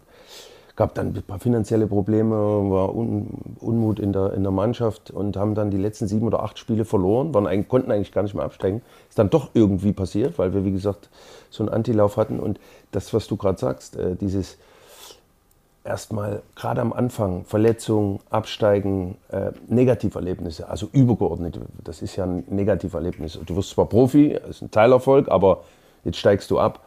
Und äh, es sind elf, zwölf Spieler gegangen, weiß nicht, wie es weiterkommt. Ich noch, weiß noch äh, bin am nächsten Morgen in die Kabine gekommen, da waren Auflösungserscheinungen, also da war der Trainer nicht da, da war kaum Führung da, da war natürlich ein, ein Schock für einen Verein, so ein Abstieg. Äh, damals Regionalliga war ja nicht wie heute die dritte Liga, die Profiliga, sondern wirklich dann auch Semi-Amateure, nicht auf dem Niveau. Und das ist schon was, was, was mit dir macht als, als Mensch unabhängig und Leistungssportler. Und das, ich hatte eben, ich habe Abitur gemacht, habe dann erstmal, wie gesagt, gleich einen Profivertrag unterschrieben und habe natürlich schon irgendwo auch alles auf die Karte äh, Fußball gesetzt, weil ich dachte, okay, du konzentrierst dich darauf, bist ein junger Kerl, studieren kannst du immer noch oder einen Beruf machen. Ähm, aber das war dann eben auch, wie du, wie bei dir, so ein Negativerlebnis und ich glaube, daran wächst man auch unbewusst. Und diese Erfahrung musst du einfach machen oder ist vielleicht gut, wenn du die machst, weil alles, was die Jugend heutzutage vorgegeben, vorgegeben bekommt, ist ja in einem gewissen Rahmen, in einem entwick positiven Entwicklungsprozess. Das heißt, wenn man so eine Karriere planen kann, auch für junge Spieler, ist es ja immer, du, du planst, du baust ja keine Rückschläge ein. Macht ja keiner. Die Rückschläge kommen immer aus einem Unfall oder aus einer Verletzung oder aus irgendwas, was nicht vorhersehbar ist. Und das sind eben Sachen, glaube ich, wo man am meisten lernt. Diese, diese unvorhersehbaren Dinge. Und da entwickelt sich eben Charakter und da entscheidet sich auch ein Charakter. Also nochmal, Talente neben mir, bei dir wahrscheinlich auch, etliche in der Mannschaft gewesen, die fast oder ähnlich so gut waren, aber die es eben irgendwie nicht geschafft haben, weil das dann eben charakterlich nicht passt. Und, und das ist, glaube ich, der Unterschied im, im, Leistungssport, im Spitzensport. Du brauchst auch, ein bisschen. Absolut. Da, da hat sich überhaupt nichts geändert, glaube ich. Also, das ist dann auch immer so dieser Vergleich früher, damals, heute. Äh, besser, schlechter, das tue ich mich auch immer sehr schwer damit. Ähm, äh, ich glaube, die Jungs heutzutage es gibt viele Spieler mit ähnlichem Talent, ähm, es gibt äh, Spieler mit dem Charakter und dem Charakter. Aber was schon anders war, ist einfach, dass ähm, ja, du kommst früh in so eine Kabine, Auflösungserscheinung, und es ist jetzt keiner großartig da, der, äh, der sich kümmert. Also du musst so deinen eigenen Weg auch ein Stück weit finden und, und selber richtig mit der Situation umgehen, den Widerstand äh, über, überwinden. Ähm, und heute gibt es dann schon so ein paar Leute im Umfeld immer wieder, die ähm, den Jungs äh, Dinge reinsingen, die viele Sachen auch abnehmen, was auch gut und, und, positiv sein kann. Aber am Ende ist es auch wichtig, dass die, die, die Spieler ihren, ihren eigenen Weg finden und ähm, äh, sich, sich persönlich, auch in der Persönlichkeit weiterentwickeln. Marco, was weißt du heute über Fußball, was du damals als Aktiver noch nicht wusstest? Der Fußball hat sich schon stark verändert. Also als ich noch gespielt habe, habe ich das erste Mal über, über Raumdeckung zum Beispiel ähm, in Hannover bei Ralf Rangnick gehört. Also dort habe ich das erste Mal Viererkette gespielt. Also Dinge, die heute normal sind. Manche Dinge kommen sogar wieder zurück. Also wir spielen jetzt Bundesliga und es gibt ganz viele Mannschaften, die zwar, die spielen nicht mit Libero, ähm, das gibt es nicht mehr, aber die sehr mannorientiert äh, unterwegs sind. Also viele Dinge, die es früher mal gab, was Taktik betrifft, kommen heute wieder. Ähm, der Fußball ist gläserner geworden. Äh, also wir hatten damals keine GPS-Systeme. Ähm, also viele Sa Sachen haben sich extrem weiterentwickelt. Die, die Jungs sind noch mehr Athleten als, äh, als wir früher. Ähm, Ernährung ähm, bringt die letzten Prozente, äh, Regeneration, Schlaf, alles Dinge. Also wir haben dann schon damals auch mal eine Disco regeneriert. ähm, und nicht nur einmal, sondern vielleicht sogar ähm, zwei oder dreimal die Woche. Ja. Äh, ich kann mich nicht erinnern. ja, also ähm, es, ist, es haben sich ein paar Dinge weiterentwickelt, verändert, ähm, auch, auch für die Spieler, das muss man auch sagen. Ähm, nicht, nicht nur zum Vorteil. Äh, gläserner, ähm, Social Media ist dazugekommen, ähm, es reden noch mehr Leute mit, es gibt noch mehr Experten ähm, äh, und dementsprechend muss man sich auch ein Stück weit, ein Stück weit anpassen. Aber auch da sind viele Dinge sehr, sehr, positiv in der Entwicklung und ein paar Dinge, auf die man vielleicht auch verzichten kann. Ja. Aber es ist doch schon interessant, oder? Ich könnte mir jetzt vorstellen, wenn man auch so, du hast ja dann auch eine, eine, eine Karriere bis, bis Mitte 30 gehabt, und da denkt man doch, glaube ich, als Spieler so, man, hat, man weiß irgendwie alles über, über Fußball, man weiß auch, wie so eine Kabine funktioniert. Und da hast du doch 100 Pro dann auch auf deinen Schritten als Trainer gemerkt, ah, da gibt es so viele Aspekte, die ich aus Spielersicht noch überhaupt nicht, da, da gar nicht drüber nachgedacht hatte, weil ich mehr mit mir beschäftigt war? Ja, als Spieler habe ich gedacht, Trainer sein ist schon geil. Also ähm, so als Spieler dann jeden Tag trainieren, äh, Belastung, ähm, äh, dann auch der, der, Druck, den du am Wochenende hast. Ne? In Mainz Aufstiegskampf, Abstiegskampf. Das war ja immer eins, äh, entweder in der zweiten oder in der ersten Liga. Hab ich mir so gedacht, boah, als Trainer, wenn du so einfach nur Entscheidungen treffen kannst und, und äh, dann wirst du Trainer und auf einmal merkst du, ah, ja, der Tag ist dann doch ähm, eigentlich zu kurz, um alles abzubilden, was du so brauchst und die Verantwortung, die du hast, ähm, nicht nur deiner Mannschaft gegenüber, sondern deinem Verein, den, den Mitarbeitern. Also das ist dann schon eine komplexe, sehr komplexe Aufgabe. Also natürlich lernst du inhaltlich dazu. Ähm, ich war schon immer ein Typ, der für seine Meinung eingestanden ist, aber der auch immer gesagt hat, ich bin jetzt nicht der, der den ersten Fußball genäht hat, ähm, sondern ich lerne gerne dazu. Ähm, ich entwickle mich gerne weiter, ich höre gerne zu, ich lerne auch gerne noch von meinen Spielern, ähm, die mittlerweile auch sehr, sehr fußballschlau sein können. Und ähm, dementsprechend lasse ich viele Dinge auch jetzt noch äh, einfach auch passieren. War das, war das bei dir ähnlich, dass du auch so ein bisschen die Rolle des Trainers unterschätzt hast, dass man als Spieler mit sich. Nee, ich bin ja weggeblieben davon. Ich habe es ja nicht unterschätzt. Ich dachte, er macht es mir jetzt so ein bisschen schmackhaft. Vielleicht, dass es doch äh, sehr reizvoll ist. Ähm, Macht schon auch Spaß. das glaube ich. Also, ich glaube, das Feedback, das am Wochenende mit der Mannschaft zu gewinnen, wenn der Schlusspfiff ertönt, ist, glaube ich, wie als Spieler unbezahlbar. Und vor allen Dingen als Trainer, weil du natürlich, äh, er sagt es gerade, du hast nochmal eine andere Verantwortung als Spieler ist das ein Tor mit der Mannschaft, das hast du tausende Mal, hunderte Male erlebt, über die Jugend ins Erwachsenenalter. Aber wenn du Trainer bist, das, das verschiebt sich das und, glaube ich, eine völlig andere Gefühlslage. Ähm, ich habe das, ja, ich hatte sehr intensive, natürlich auch Jahre als Spieler und die haben mich eigentlich äh, ja, sehr erfüllt äh, so dass ich dieses, diese andere Seite als Trainer bis heute gemieden habe. Ich habe es äh, versucht, äh, ich habe die, die, die B-Lizenz gemacht in, in Wales. Das würde mich auch interessieren, du hast ja in, in, in Deutschland gemacht. Ähm, da war schon so ein bisschen, warum in Wales auch, äh, weil ich äh, ja, den, den, den, Umfang oder beziehungsweise die, die Ausrichtung dort äh, besser fand, Flexibilität flexibler war. Dann kam Corona dazwischen, habe ich das dann so ein bisschen aus den Augen verloren. Aber ich habe trotzdem gemerkt, weil ich wollte es mal spüren, ähm, ist, ist, ist schwierig. Du musst schon auch diese Verbissenheit haben wie als Spieler und die habe ich wahrscheinlich bis heute nicht. Ja, ähm, um, um mit diesem ganzen, mit dieser Verantwortung und mit diesen ganzen Charakteren äh, der Spieler auch zurechtzukommen. Da brauchst du ja auch eine gewisse äh, Führungsstärke brauchst du sowieso, aber du brauchst auch ein, eine gewisse Lockerheit und gewisse, ja, einen gewissen Raum, den du dir selber gibst, aber auch dieser gesamten Mannschaft, diesem gesamten Gebilde, Fußballclub, weil alles, was dazukommt, das ist ja Wahnsinn heute, was du als Cheftrainer alles bedienen musst, äh, vor allen Dingen äh, bei einem Club, der solche Ambitionen auch hat. Ähm, und dem allen gerecht zu werden, ohne dass du dich selber, dass du nicht zu verbissen bist, wie ich als Spieler war. Und da, wie gesagt, gibt es vielleicht auch die wenigen, die große Spieler waren, die auch gute Trainer geworden sind, sondern äh, vielleicht auch ab und zu mal, ähm, weil es ein völlig anderes Anforderungsprofil ist.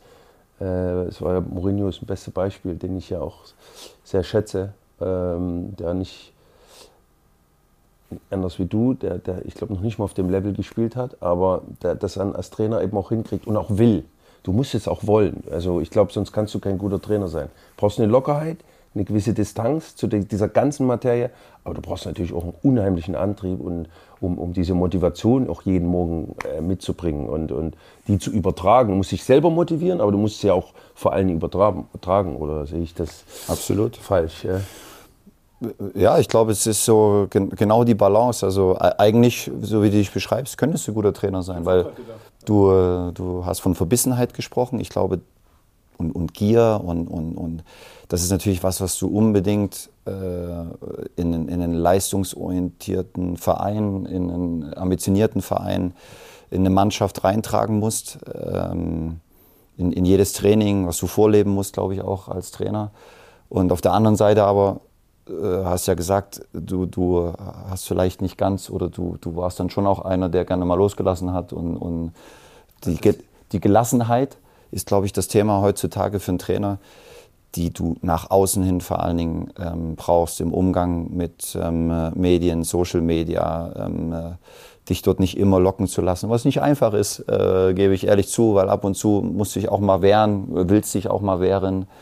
Ähm, auf der anderen Seite weiß ganz genau, wenn du es zu häufig machst, dann ist eigentlich relativ schnell klar, dass es dir als dünnhäutig, als, ähm, als ähm, nicht ähm, gelassen genug ausgelegt wird. Und ist ja durchaus gerade ein Thema in München zum Beispiel. Ne? Ja, nicht nur in München. Also es betrifft uns ja alle und, und ähm, das ist alles nachvollziehbar und, und, und auch Thomas Reaktion ähm, so in den letzten Wochen. Ich, ich verstehe das total. Auf der anderen Seite nochmal, weiß man, was als Feedback äh, kommt. Und am Ende, ähm, das wissen wir alle, äh, geht es um, geht's um Ergebnisse. Ne? Also, aber ich finde, du könntest tatsächlich mit deinen Charakterzügen ich finde es nur spannend, dass du gesagt hast, dass du vielleicht als Spieler zu verbissen warst. Das finde ich interessant.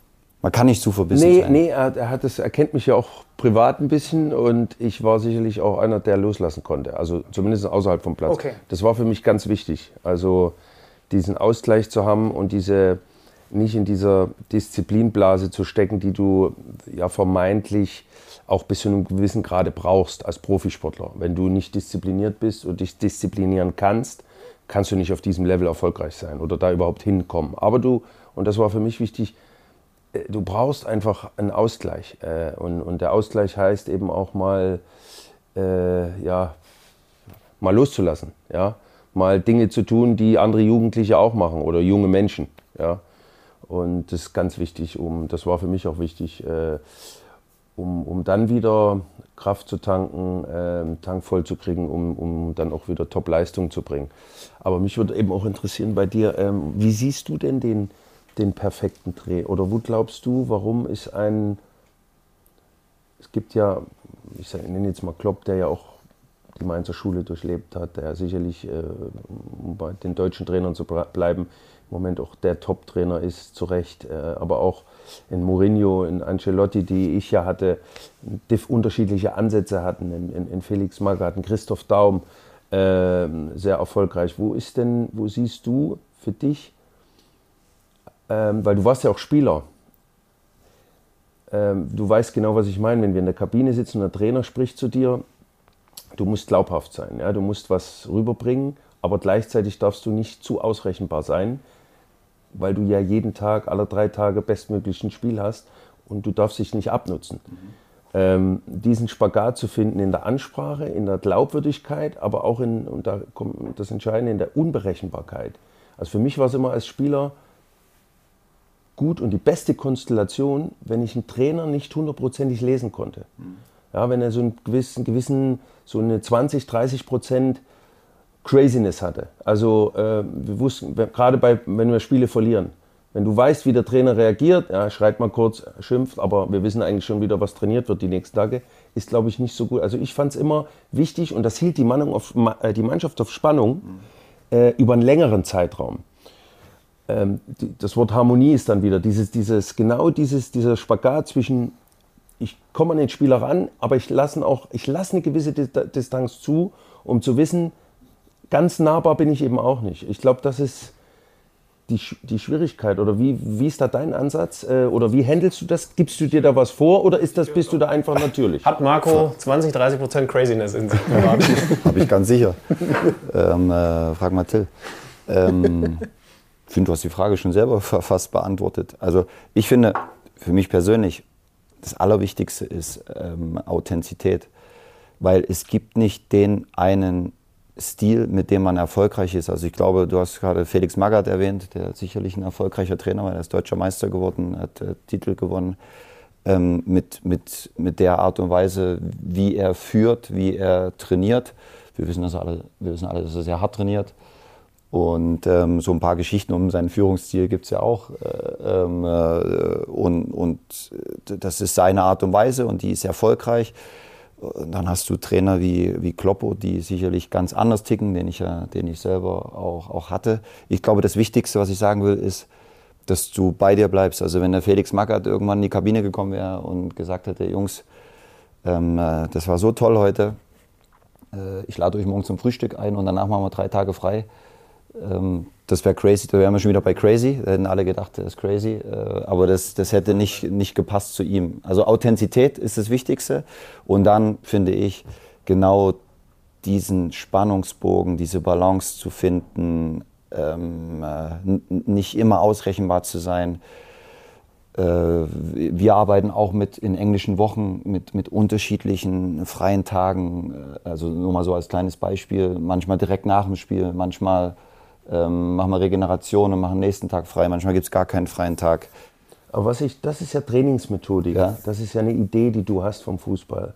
Ich, ich frage es mal anders. Das, Umgang.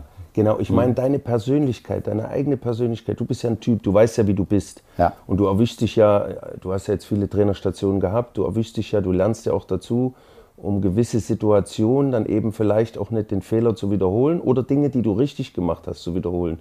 Und daraus entwickelt sich ja für dich eine Trainingsmethodik, eine mhm. Ansprache.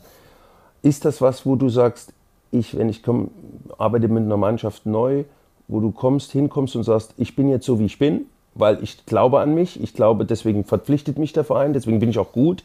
Oder guckst du da ein bisschen nach dem Spielermaterial, nach der Dynamik des Clubs, nach der Stimmung des Clubs? Ich meine, wenn du. Beides. Beides. Also ich glaube, dass beides wichtig ist. Ich, nochmal, ich glaube, dass es wichtig ist, dass du dass du du selber bleibst und, und dich nicht veränderst in, in irgendeiner Form. Und es gibt so einfach so ein paar Dinge, die sind mir wichtig und an denen äh, rüttle ich auch nicht. Und das sind ganz einfache Sachen. Das, was wir, haben vor uns über unsere Geschichte geredet, früher mit auf den Weg bekommen haben, was wir gelernt haben, ähm, Teamfähigkeit, äh, ähm, Anstand, äh, also so ganz simple Sachen. Ne? Und trotzdem habe ich über die Jahre auch gelernt, ähm, dass wir in, in, einer, in, einer, Fußballmannschaft viele Kulturen haben und, und dass ähm, manche Dinge, die ich für extrem wichtig halte, in anderen Kulturen vielleicht ähm, nicht ganz so wichtig sind. Ähm, und dann muss man auch sich ein Stück weit darauf einlassen äh, und versuchen, ähm, einen gemeinsamen Weg zu finden. Also sowas wie Pünktlichkeit auf die Minute zum Termin oder, oder ja, also bei mir kann auch mal einer zu spät kommen, das passiert ja. Also ich bin jetzt auch nicht gefeit davor, dass mein Wecker mal ausfällt und ich auf einmal, das ist mir jetzt noch nicht passiert, und ich auf einmal wach wäre und denke, oh, ähm, äh, eigentlich hätte ich jetzt gerade Training. Gab es bei dir schon mal kommuniziertes Straftraining? Oder bist du da kein Freund davon? Also richtig, wo du sagst, wir haben jetzt einen Fünferpack gekriegt oder wir haben einfach schlecht gespielt und, und jetzt äh, tue ich die Mannschaft mal auch merken lassen, dass ich einfach unzufrieden bin. Also ein ganz einfaches Mittel, wo die vielleicht auch sagt, was soll der Scheiß denn jetzt? Aber ja, aber also bei mir gab es noch nie kommuniziertes Straftraining. Weil ich hatte es beim Felix und ja, ich hatte es auch beim Christoph Daum. Kann das ich mich eine war erinnern? ohne, ohne Ansprache überhaupt, ohne Kommunikation. Da gab es einfach nur ein Message vom Co-Trainer 9.30 Uhr draußen sein und dann weißt du, was dann kam. Und beim Christoph, der hat es halt mal auch mal lächelnd mit, mit, mit, mit Schubkarre und so über einen halben Platz. Das war genauso ein Straftraining, aber er hat das auf die lustige Art und Weise gemacht. Also deswegen also es, es ist ja auch irgendwie, wie kommst du dann eben an beim, bei deinen Spielern, beziehungsweise ist das vielleicht auch die letzte Möglichkeit, was rauszukitzeln, aber das, ich habe das noch kennengelernt. Ich das ist nicht die letzte Möglichkeit. Ähm, also nochmal, kommuniziertes Straftraining gab es bei mir noch nie, aber was bei mir schon mal vorkommt ist, wenn ich eine Trainingseinheit sehe, die mir nicht gefällt, dann reagiere ich auch mal in der Trainingseinheit spontan.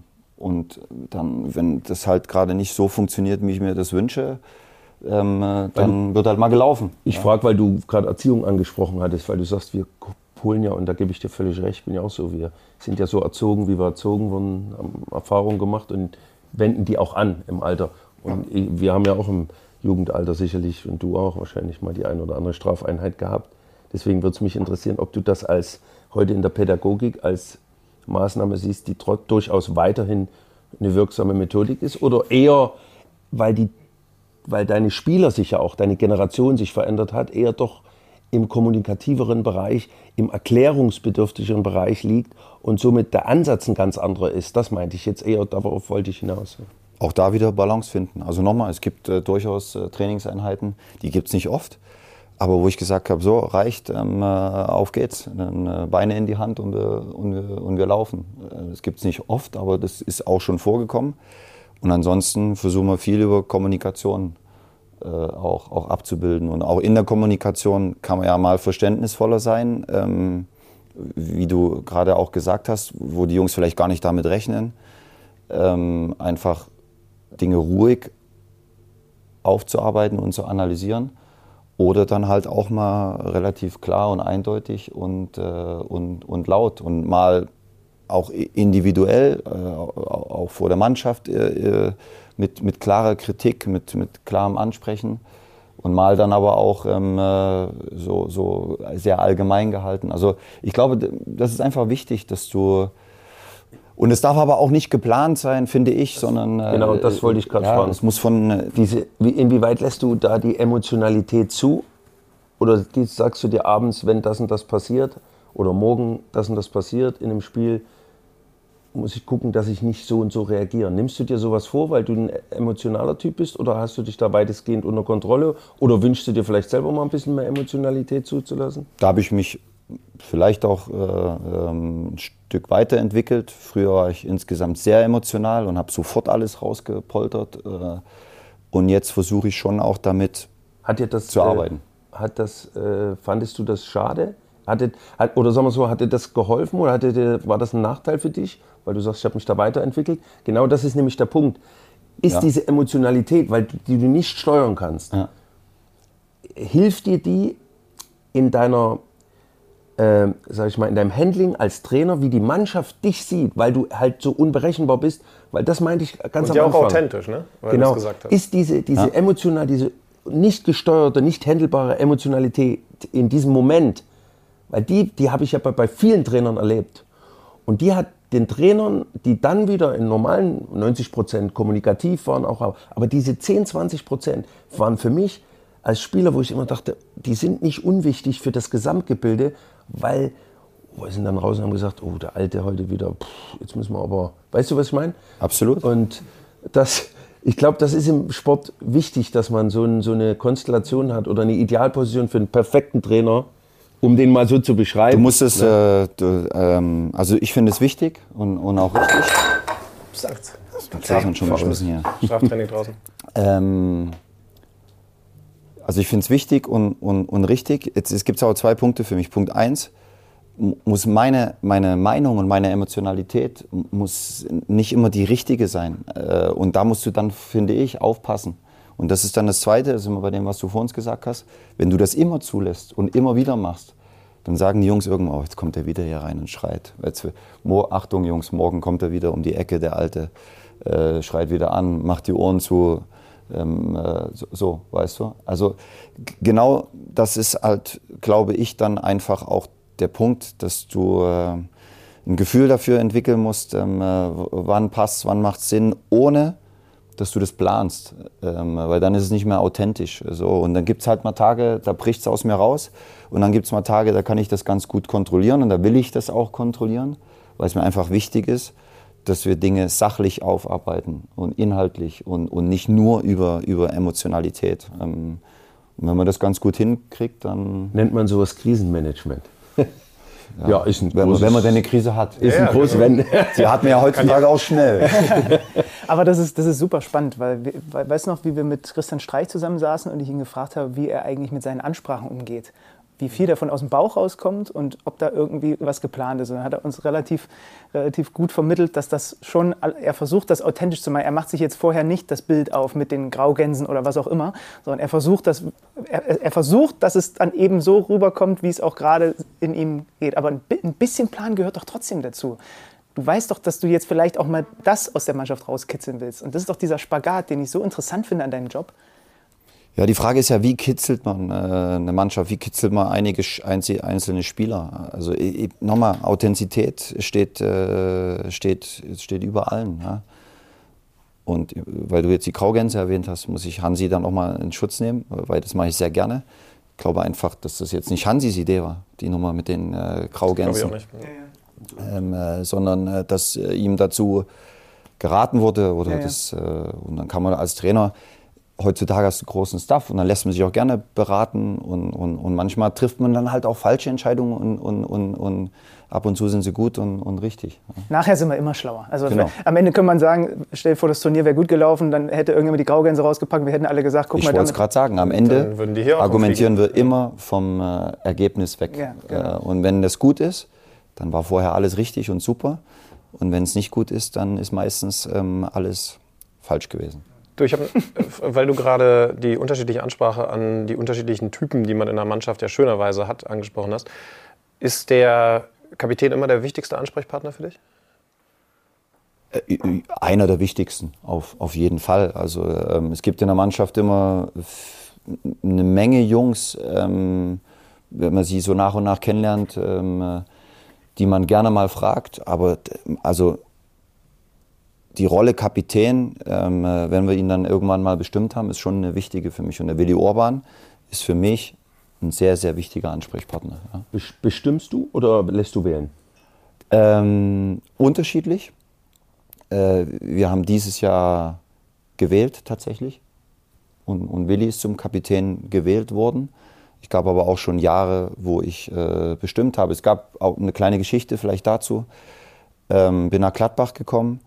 Ähm, Lars Stindl war über Jahre Kapitän. Und äh, als Trainer denkst du dir, lief gut, passt. Ähm, äh, muss ja jetzt auch keine, keine Baustelle aufmachen, gab auch keinen kein Grund, das zu ändern. Und ähm, dann habe ich einen Mannschaftsrat, ähm, glaube ich, wählen lassen. Und einen Kapitän habe ich bestimmt. Mit Lars damals. Ne? Und Lars hat das auch angenommen. Und dann kam er aber danach zu mir und hat gesagt, Trainer, ich hätte schon gut gefunden, wenn du mit mir vorher mal drüber redest, äh, ähm, äh, weil mir wäre es auch wichtig, wenn ich das Feedback von der Mannschaft habe, dass ich einfach auch ähm, nach den vielen Jahren jetzt einfach auch nach wie vor der Richtige bin. Ähm, und das fand ich super gut und im nächsten Jahr äh, haben, wir dann auch, äh, haben wir dann auch gewählt. Ja? Und dann ist er wieder bestätigt worden. Also, man sieht, da kommt dann auch äh, Feedback und es kommt was zurück und, und äh, ist auch wieder so ein Punkt gewesen, wo du, wo du dann als Trainer natürlich dazugelernt hast. Ne? Was ist für dich ähm, diese, diese Wahl wichtiger, diese Akzeptanz des Kapitäns, weil er dein verlängerter Arm ja auch in vielen Sachen ist? Wäre das für dich übergeordnet wichtig, dass er diese Akzeptanz hat? Oder andersrum, wäre es dir wichtiger, einen Kapitän zu haben, der, und du bist ja der Trainer, du gibst ja vor, wie, wie ihr spielt, was ihr für eine Mentalität habt, durch deine Art und Weise, durch deine Ansprache, der diese Kriterien erfüllt? Also was wäre eigentlich, wenn ein gewählter Kapitän diese Ansprüche, die du verkörperst, wie du deine Mannschaft siehst, eben nicht hat? Würdest du eingreifen und wenn ja, wann? Erst beim Misserfolg würdest du es laufen lassen? Ich glaube, wenn du in die Rolle Kapitän reinwächst, dann, dann, äh, dann hast du schon viel von dem, was du als Trainer erwartest. Ne? Es ist ja auch nichts Übermenschliches. Also, aber manche, manchmal gibt es ja diese Spieler, die ankommen in der Mannschaft, ja. aber aus anderen Dingen, Beweggründen. Und das ist mir, also wenn ich jetzt so, so mit der Frage habe ich mich noch gar nicht so auseinandergesetzt, aber wenn ich ehrlich bin, wäre mir das wichtiger, ähm, dass es der Kapitän der Mannschaft ist, als wie, dass es mein Kapitän ist. Also wenn ich jetzt entscheiden könnte, wenn ich das Gefühl habe, der, der Spieler, der hat ein, ein, großes Gehör im Team und, und ähm, äh, wir können dadurch eine gute Verbindung zur Mannschaft auch aufbauen, ich mit ihm. Aber er ähm, bringt jetzt nicht so viel von dem auf den Platz, was, was, was ich mir vielleicht vorstelle. Dann wäre mir die Verbindung Kapitän-Mannschaft schon wichtiger, als wie er ähm, ist genau der Typ, den, äh, den ich mir als, als Kapitän vorstelle. Ja. Das könnt, könnt ihr mir vorstellen, das kann dann zum. Ich weiß gar nicht, ob du das mal hattest in deinen Jahren mit der Binde am Arm, wenn ihr einfach eine so diametrale Auffassung von Fußball habt, ähm, dass es zu häufig als Führungsspieler oder zwischen Führungsspieler und Trainer aneckt. Also hast du mal einen Trainer gehabt, bei dem du Kapitän warst, bei dem du bei eigentlich gesagt hast, unsere Idee von Fußball ist echt gegensätzlich. Muss ja nicht nur die Idee von Fußball sein, kann ja auch sein, wie Nee, das meinte ich gar nicht so sehr führt, ne? äh, fachlich bezogen, sondern ich meinte das wirklich ähm, als Typ. Als Typ, mhm. ja. Also ich sag's mal so, wenn ich ähm, sehr erfolgsorientiert bin, bin ich manchmal natürlich, also nicht auf mich bezogen, jetzt als Leist als Topspieler oder vielleicht auch eventueller Kapitän, sehr erfolgsorientiert, bin ich oft auch sehr verbissen. und geh, wie weit geht man für den Erfolg? Ja, und wie verbissen ist man für den Erfolg? Und das kommt ja auch nicht immer gut an. Auch in meiner Ansprache in der Kabine. Man, wir suchen immer nach Führungsspielern. Der Trainer kann auch nicht mal alles handeln.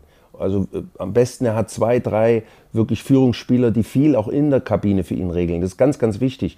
Und zu denen bestmöglich auch einen guten Draht hat. Weil diese verlängerten Arme. Weil dann hast du natürlich eine optimale Konstellation in deiner Mannschaft vom Trainer über die Führungsspieler in, in, in meine einzelnen Mannschaftsteile.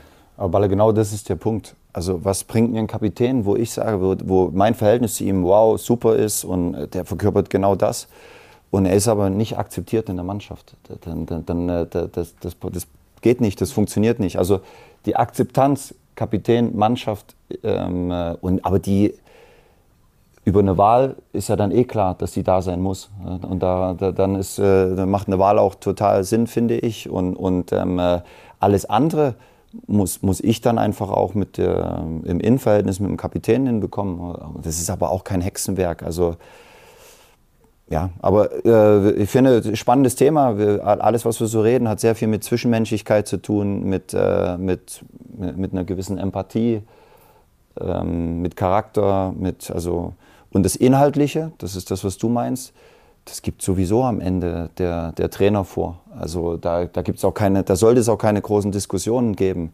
Dort kann man aufeinander zugehen und dann kann man auch in die Mannschaft reinhorchen, womit fühle ich mich wohl, ähm, äh, ähm, was habe ich für Spielertypen, ähm, wie funktioniert was. Also das ist, glaube ich, auch wichtig. Aber dort sollte es nicht zu viel Spielraum geben, finde ich, sondern dort sind klare Vorgaben auch wichtig. Du hast mich ja gefragt, ne, was, wie ich das sehe, weil ich war sicherlich auch kein einfacher Kapitän. Ich war natürlich äh, sicherlich auch manchmal ein bisschen harsch und äh, ich will nicht sagen unfair zu einem Mitspieler, aber ich habe natürlich war sehr emotional in meinem Leistungsgedanken und war natürlich habe immer dasselbe erwartet, was ich und den Anspruch auch an meine Mitspieler gestellt äh, und oder erwartet, was ich an mich selber gestellt habe und das habe ich im Jugendalter dann oft, mein Vater manchmal zu mir gekommen und hat gesagt, Michael, du musst ein bisschen ruhiger, weil die sind nicht alle, ne, auf, ich will nicht sagen auf deinem Niveau, aber es ist, und das musste ich auch lernen, als, als, als Jugendlicher, dann in, ins Erwachsenenalter rein, das, du kannst ja deinen Charakter nicht einfach so verstellen, aber das ist ein Lernprozess. Und, und deswegen meinte ich auch dieses Kapitän sein. Ich glaube, was ich meinte, ist auch eher im Jugendalter angesessen, dass eben auch Mitspieler einer Mannschaft dieses im Profi-Alter, Profibereich ist das dann eher normal, dass die, diese, diese Kapitäne, die gewählt werden, auch wirklich alles verkörpern und auf, ähm, viel ausfüllen, ja, Leistungsgedanken, empathisch sind, gut ankommen in der Mannschaft. Also wenn das natürlich alles gegeben ist, gute Kommunikation. Aber auch haben. einfordern, das was du sagst. Ja. Äh, also, äh, Aber das zu akzeptieren eben für Mitspieler, weil das ist oft auch unbequem, dieses Einfordernde, und da kommt es auf die Art und Weise wiederum an. Wie fordere ich ein? Ne? Und da ist nicht jeder, da hat auch nicht jeder Kapitän diese besondere Gabe und Stärke, eben einfühlend genug sein auf seine Mannschaft, weil du willst ja, es ist immer noch ein Leistungssport. Es ist immer noch, am, am Wochenende steht über allem, wie du gesagt hast, der Sieg. Und dem ordne ich alles unter. Und wenn das jeder versteht, ist das Best-Case-Szenario. Aber es gibt halt auch innerhalb einer Mannschaft unterschiedliches Denken. Also nicht im Erfolgsfall, sondern alle wollen gewinnen, klar. Aber wie komme ich dahin und wie viel opfer ich? Für den Sieg. Das ist ja auch das, was, wo, wo ich oft gefragt wurde, was der Unterschied von, vom FC Bayern zu vielen anderen Clubs. Warum ist der FC Bayern über viele, viele Jahre so erfolgreich? Weil das natürlich auch irgendwo implantiert wurde in diesen Verein über diese, ich nenne es jetzt mal Karl-Heinz Rummenigge, Uli Hoeneß, über viele Jahre runter zum, zum, äh, in die Führungsspieler bei der Auswahl. Aber auch ich, als ich zum FC Bayern gekommen bin, ich habe das gemerkt. Ich habe Leverkusen gespielt, Kaiserslautern, also Top-Clubs. Aber es war nochmal ein Unterschied. Und das ist auch eine gewisse Härte. Also das ist auch nicht immer, ich sag mal, nicht, nicht immer ein Genuss und ein Enjoyment, äh, das jeden Tag zu erleben, weil es halt auch ein brutaler Leistungsgedanke ist. Und das meinte ich eben auch im Zwischenmenschlichen. Aber das ist dann, und das ist der, der Best Case für einen Trainer. Ne? Wenn du äh, eine, eine Kabine hast, wo nicht immer nur Friede, Freude, Eierkuchen ist, sondern wo, wo du Spieler drin hast, Kapitän, ähm, erfahrene Spieler, auch junge Spieler, ähm, äh, die, die mit Leistung vorangehen. Eine Kabine hast, die, die unbequem ist, die, äh, auch mal unbequem sein kann. Also wo insgesamt äh, man füreinander da ist, wo man ähm, eine, eine, gute Atmosphäre hat, ähm, aber äh, sich auch unangenehme Wahrheiten austauscht. So. Und wenn du so eine Kabine hast, dann ist die Gefahr, dass du dich als Trainer verbrauchst, die ist dann noch mal geringer, weil du viel weniger ein. Habt ihr die in Leipzig? Weil du die viel weniger ein. Wir, wir, wir, wir, arbeiten dran. Ähm, wir wollen auch dort besser werden. Äh, wir wollen auch dort nächste Schritte gehen. Aber wir haben schon Spielertypen, die, die das leisten können. Ne? Und das musst du dann aber auch immer wieder zulassen. Und ähm, das ist, es ist ein Prozess. Und bei den Bayern ist es über Jahre äh, gewachsen, ne? über, über, Jahrzehnte wahrscheinlich mittlerweile schon, weil dort halt immer der Anspruch da ist, du, du musst deutscher Meister werden, so ist ja klar. Lässt du eigentlich, ähm, wie soll ich das sagen, besondere Zugänge von einzelnen Spielern an dich auch zu? Denn das Besondere an deinem Job, am, am, Job eines Bundesliga-Trainers ist ja, du hast da einen Kader, also viele individuelle Menschen, zu denen du ja nur ganz logisch auch unterschiedliche Beziehungen hast. Der eine oder andere liegt dir vielleicht ein bisschen mehr, der, also auf menschlicher Ebene, ähm, der andere vielleicht ein bisschen weniger, aber du musst ja alle fair gleich behandeln. Hast du trotzdem, ich muss dran denken, äh, weil ich gerade bei Man City mitbekommen habe, dass da ja an Bernardo Silva, weil er diesen wahnsinnig engen Draht zu Pep hat, teilweise von der Mannschaft vorgeschickt wird, wenn gesagt wird, ey, wir bräuchten vielleicht mal einen Tag trainingsfrei, kannst du mal zum Coach gehen. Lässt du sowas in deinem Kader auch zu? Oder würdest du sagen, nee, es, es ist ja eine Art Bevorzugen von einem Spieler? Ja scheint in dem Moment in aber, Manchester zu aber. Bernardo Silva fragt ja dann, ob alle frei haben können. Genau, ja. Auch wieder wahr. Ja. Er macht Deswegen ja ist das clever. Er fragt gar nicht, ob er frei haben kann. Ja, dann, ich glaube, dann, Deswegen ist das clever. Dann hat er ein Problem, glaube ich, im Team. Aber hast du sowas in deiner Mannschaft auch? Also, Auf wo du weißt, das ist halt so. Ja, jetzt, ist auch ich was. Ich habe nichts gemacht. Das bin ich jedes Mal hier. Aber du, du musst es da so einfach. Ja, haben wir, haben wir, haben wir einen VAR hier? Ich habe auch nichts, ich hab auch nichts mehr eingeschenkt. Erdbeben in Leipzig. ähm, äh, auf jeden Fall lasse ich das zu. Also und es ist auch wichtig, äh, wir, wir, nochmal, wir, wir sind teilweise mehr zusammen äh, als, als wie mit unseren Familien. Wir hatten jetzt die letzte Woche, wir haben drei Auswärtsspiele hintereinander gehabt. Wir waren äh, in Belgrad, wir waren äh, in, hilf mir, in Mainz und in Wolfsburg. Also du bist ständig im Hotel und hockst ständig aufeinander und, und ähm, dann, dann ist es schon wichtig, Punkt eins, dass man sich ähm, schätzt, dass man sich ähm, auch ein Stück weit kennt. Und es gab oft genug schon Momente, wo Führungsspieler zu mir gekommen sind. Das ist nicht immer nur einer äh, bei mir, sondern da war der Kevko schon mal da, da ist der Xaver Schlager mal da, dann kommt der Jussi mal vorbei, dann kommt der, der Willi, dann kommt der Emil, äh, der Piet äh, Gulaschi.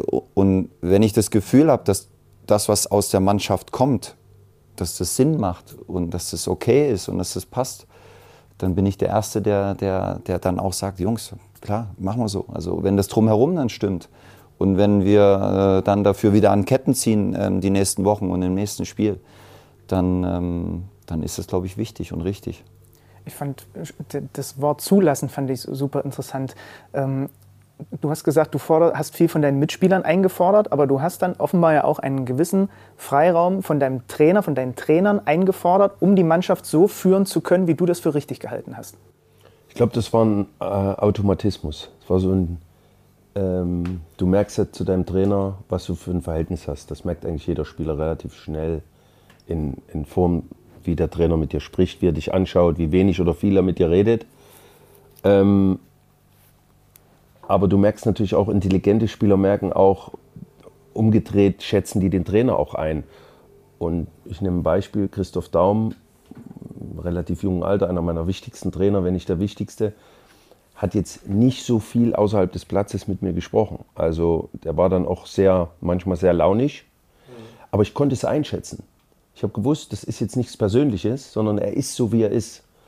Und viele Spieler missinterpretieren das auch. Und und haben dann eben auch Schwankungen in ihren Leistungen, weil sie ihr Selbstvertrauen verlieren. Also ich hatte große Spieler neben mir, die zu mir gekommen sind und sagen, Micha, äh, auch in der Nationalmannschaft noch, also Nationalspieler, die gesagt haben, ich, der, der Alte hat wieder nicht mit mir geredet, meint sie Spiel oder weißt du. Die, also du merkst auch auf diesem Niveau, äh, wie wichtig es ist für Spieler und umgekehrt und wie sensibel dieses Gebilde ist und wie sensibel teilweise Spieler sind.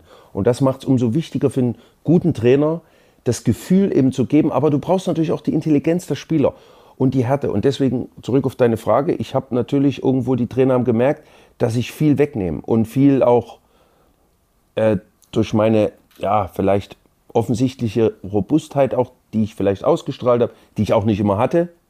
Ähm, aber äh, das nimmt auch viel weg und, und er wusste, es geht auf jeden Fall in die richtige Richtung. Und wenn es in die richtige Richtung und fördernd ist für die Mannschaft, dann lässt der Trainer das auch, auch zu, glaube ich. Ne? Hast du dich als Kapitän an die Situation angepasst? Warst du immer derselbe Kapitän oder ist es was anderes in der Nationalmannschaft mit den Leuten, mit denen du da gespielt hast und dem Trainer äh, Kapitän zu sein im Vergleich zu, zu Bayern etc.? Weil du sagst, es ist ein Automatismus, aber du hast ja Antennen, dass du merkst, hier ist meine Ansprache vielleicht ein bisschen autoritärer, hier habe ich äh, Chelsea war natürlich dann besonders extrem, wo ihr im Grunde sieben, acht Kapitäne wart.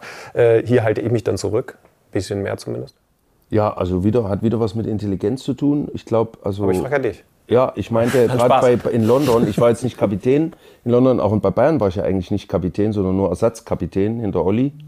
Und äh, bei Chelsea hast du es gesagt, ähm, zweiter oder dritter Mal, aber da waren ja sieben Nationalmannschaftskapitäne. Also auch da musst du dich eher zurücknehmen. Und hab, also du merkst ja, wie viele starke Spieler hast du auch neben dir und wie viele Egos hast du neben dir. Und, und alles das alles Entscheidende ist, dass es läuft zum Schluss, dass der Erfolg da ist. Und wenn du nicht selber auf der Strecke bleibst, weil du musst natürlich auch an dich denken. Äh, du willst spielen, das ist das Allerwichtigste, du willst deinen Beitrag leisten. Aber du, du hast natürlich Konkurrenz und äh, du, du, du musst was zulassen, aber nicht zu viel, dass du deine eigene Stärke verlierst. Das ist ein Prozess, das ist eine Qualität von dem Spieler, die du dann hast, die dich zu einem überragenden Spieler macht oder nur zum normalen, in Anführungsstrichen, oder äh, zu einem Indianer, wie man so schön sagt, der austauschbar ist. Also eine Mannschaft lebt ja von solchen Strukturen auch. Und das, das heißt, die klasse Chefrolle hat sie dann in der Nationalmannschaft?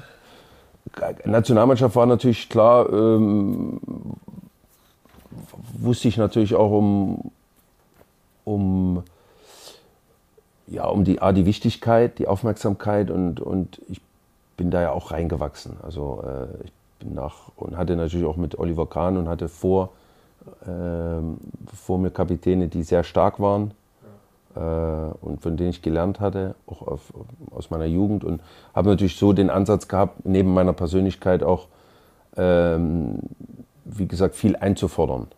Aber die Jungs, und das, hat, das Gefühl hatte ich eben, haben es auch gemocht. Also sie waren froh, so jemanden zu haben, an dem sie sich dann auch eben und mit, dem, mit, mit dem sie auch ja, spielen und, und, und an dem sie sich orientieren können. Weil ich glaube, das habe ich auch zugelassen. Also, ich glaube, ich war auch ein guter Typ, also außerhalb des Platzes. Ich habe es vorhin beschrieben.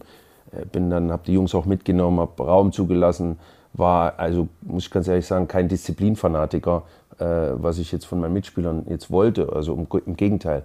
Da war mir das Team viel zu wichtig. Auch meine Erziehung war so, dass, äh, wie Marco das vor uns eben gesagt hat, auch man Fehler machen darf und Fehler macht. Aber äh, wie gesagt, wenn es dann auf den Trainingsplatz ging oder auf dem Spielfeld, da gab es natürlich dann ähm, keine Ausreden mehr. Aber diese, diese Chelsea-Konstellation, Marco, wenn du das hörst, sechs oder sieben Nationalmannschaftskapitäne.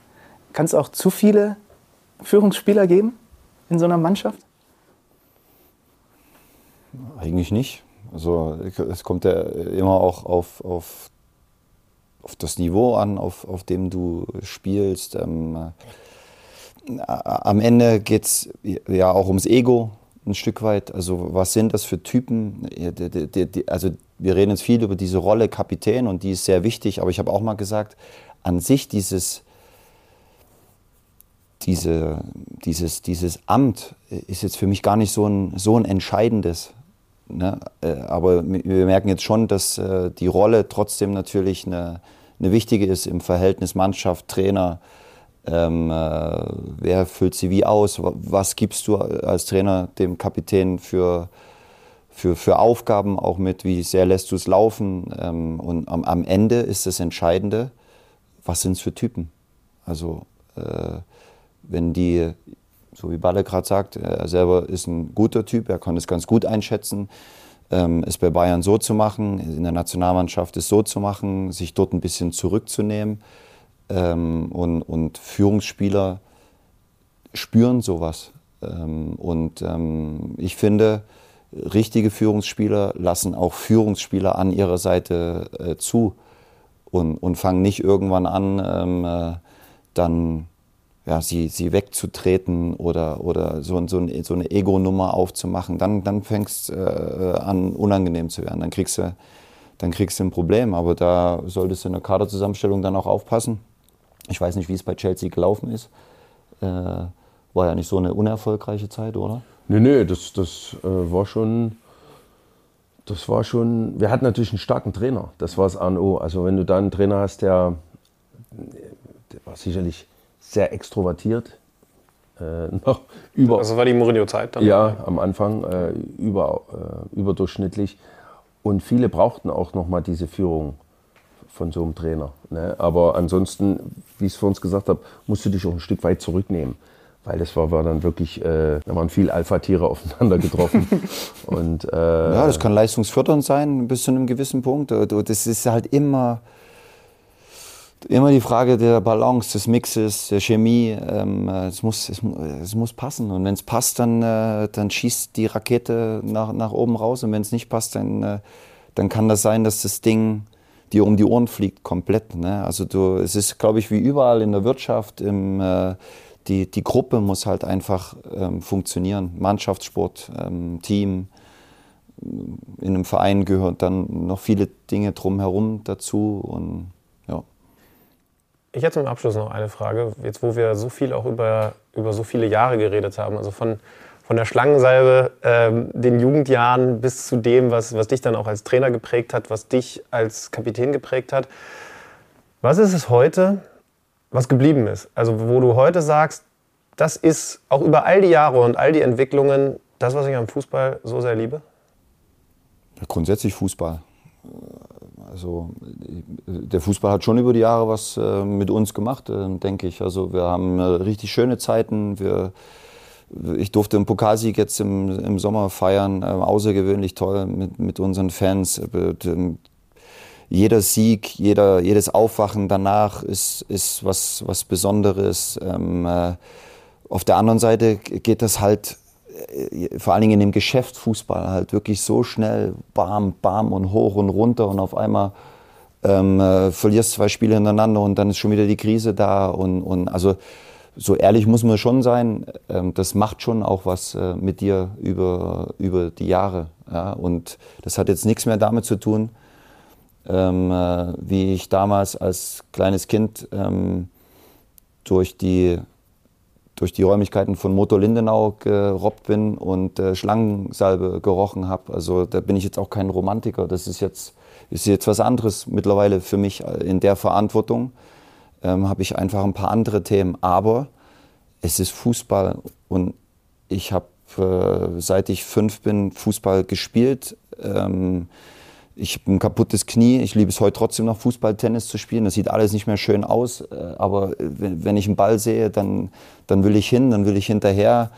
Ähm, äh, ich, selbst wenn wir dreimal hintereinander verloren haben, komme ich abends nach Hause. Was mache ich an? Fußball. Und, und ich gucke mir Fußballspiele an, äh, weil, weil es einfach das ist, was ich, was ich liebe, was ich kann, was, was mich begeistert, was mich emotionalisiert. Ähm, und deswegen ist es einfach schön.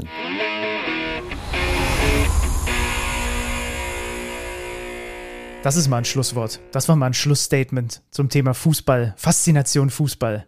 Ja? Und ich bin mir sicher, dass er auch mit kaputten Knien immer noch besser Fußballtennis spielt als du. Aber das wollte ich nicht nochmal in die Mitte dieser Viererrunde stellen. Schönes Gespräch, finde ich. Sagt gerne, wie ihr es seht. Aber meine Meinung steht. Die steht allerdings. Wir haben ja schon gesagt, ne, also der Bundesligaspieltag, den, den äh, analysieren wir in diesem Fall an diesem Wochenende oder nach diesem Wochenende mal nicht, weil wir das dann nicht in aller Gänze so machen können, wie wir das gerne wollen. Aber, Schübmann hat es ja schon vorher angekündigt, wir haben natürlich einen Mann, der wie prädestiniert ist dafür, diese neuen Spiele komprimiert in die wichtigsten Fakten und Storylines des Wochenendes zu packen.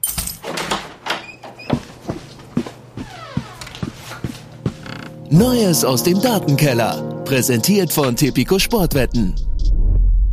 Der zwölfte Spieltag der Bundesliga-Saison war mal wieder ein Spieltag voller Premieren und Rekorde. Ja gut, jetzt vielleicht nicht beim Alltime Classic 0 zu 0 zwischen Heidenheim und Bochum, aber abseits dessen gab es wahrlich historische Dinge in der Bundesliga. Mit Marie-Louise Ether stand erstmals eine Frau als Co-Trainerin von Marco Grote an der Seitenlinie in der Männerbundesliga. Hoffentlich ein erster wichtiger, wenn aber auch längst überfälliger Schritt. Mit Grote und Ether an der Seitenlinie punktete Union dabei erstmals nach neun Bundesliga-Niederlagen in Serie und traf endlich wieder nach 506 Minuten ohne eigenem Bundesligator. Für Ether geht es nun ebenfalls als Co-Trainerin unter Neucoach Ninat Bielica weiter. Erstmal nicht direkt weiter geht es hingegen für Felix Brüch. Der Schiedsrichter zog sich, und jetzt bitte Kommentatoren Standardspruch, ausgerechnet in seinem 344. Bundesligaspiel einen Kreuzbandriss zu. Erstmal gute Besserung an der Stelle, aber immerhin mit dem Spiel in Frankfurt stellte Brüch den Rekord für die meisten Bundesligaspiele eines Schiedsrichters von Wolfgang Stark ein. Einen weiteren Rekord stellte auch Bayer Leverkusen auf. Die Werkself erzielte an den ersten zwölf Spieltagen immer mindestens zwei Tore. Das war zuvor noch keiner einzigen Bundesligamannschaft gelungen. Ob das Team von Xabi Alonso diesen Rekord am Sonntag im Topspiel gegen Borussia Dortmund ausbaut, das seht ihr live auf The Zone. Tipico geht auf alle Fälle von mehr als zwei Bayer-Treffern aus und gibt nur eine 1,4er-Quote auf über anderthalb Tore der Werkself. Ab 18 Jahren erlaubt nach Whitelist. Es besteht Suchtrisiko. Hilfe unter buwei.de. Neues aus dem Datenkeller. Präsentiert von Tipico Sportwetten. Mein allerletzter Take zu diesem Bundesligaspieltag ist übrigens ein Hoch auf die gute alte Wärmesohle, Schlübenmann wir haben ja darüber gesprochen, wir sind beide so Frostbollen und ich habe das jetzt in Sinsheim gemerkt. Es gibt diese, wir hatten, Laura von Torra hat mir die empfohlen bei unserer letzten gemeinsamen Sendung. Diese, diese Sohlen, die man einfach aus der Verpackung aufmacht und sobald die an Sauerstoff kommen, werden die warm und die bleiben ungelogen für acht Stunden warm. Und ich habe, das war immer mein größtes Problem. Die kalten Füße dann irgendwann in der zweiten Halbzeit ziehen sie, zieht das dann irgendwie dem ganzen Körper die, die Temperatur weg. Und jetzt saß ich dort gestern, ich hätte auch in Bermuda-Shorts sitzen können. Ein Hoch auf die Wärmesohle, liebe Freunde. Ja, ist ein Gamechanger. Habe ich, habe ich auch, habe ich noch nicht raus rausgeholt, aber wird, wird auf mich zukommen. Bin Mittwoch in der Champions League unterwegs bei den Bayern. Wahrscheinlich ist dann der Moment gekommen, dass ich die, die ersten Wärmesohlen, man nimmt mir auf zwei davon, raushole. Ja. Äh, übrigens, äh, apropos, apropos Wärme. Ähm, Hitzkopf Ramos, Sergio Ramos hat zugeschlagen. Hast du das mitgekriegt? Für mich Nein. die Szene des Wochenendes. Wir haben ja noch nicht viel über den internationalen Fußball geredet. In dieser Saison müssen wir natürlich auch mal intensivieren. Mittlerweile ist ist er ja Abwehrchef bei seiner alten Liebe beim FC Sevilla und hat äh, Auswärtsspiel bei Real Sociedad San Sebastian. Und dann passiert am Ende dieses Spiels Folgendes.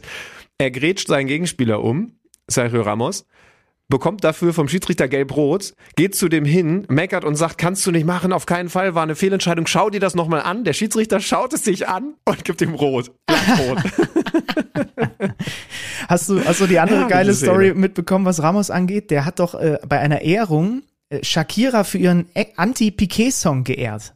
Ist, ist, ist, dir das eigentlich unter? Das war noch davor. Nee. Sensationell, oder? Was für ein Plot-Twist, dass der große Rivale, die sich immer bekriegt haben mit Real und Barca, jetzt der ehemalige, ich weiß nicht, ob sie schon geschieden sind, aber der Ex von Piquet dann auch noch einen Preis überreicht für ihren Song gegen Gerard Piquet. Das ist so ein bisschen, das sieht man normalerweise nur beim Wrestling, solche, ja, solche genau. Storylines. Aber, aber mit Ramos geht das auch im Fußball. Äh, ich glaube, wenn wir jetzt gerade auf internationaler Ebene sind, dann sollten wir das internationale Fenster noch mal ein bisschen beleuchten. Deutschland hat gespielt gegen die Türkei, Deutschland hat gespielt gegen Österreich. Ich glaube, es gäbe einige beim DFB, die sagen, lass uns nicht weiter drüber reden. Mhm. Aber wir machen's. Ja, also ich sag mal so, ich bin ja fast dazu geneigt mittlerweile, dass wir manchmal einfach einen Bundesligaspieltag ausfallen lassen und da mal durchschnaufen, weil äh, aktuell sind die Länderspielpausen so, dass wir, dass wir eigentlich senden müssten. Sind wir mal ganz hm. ehrlich. Also ja.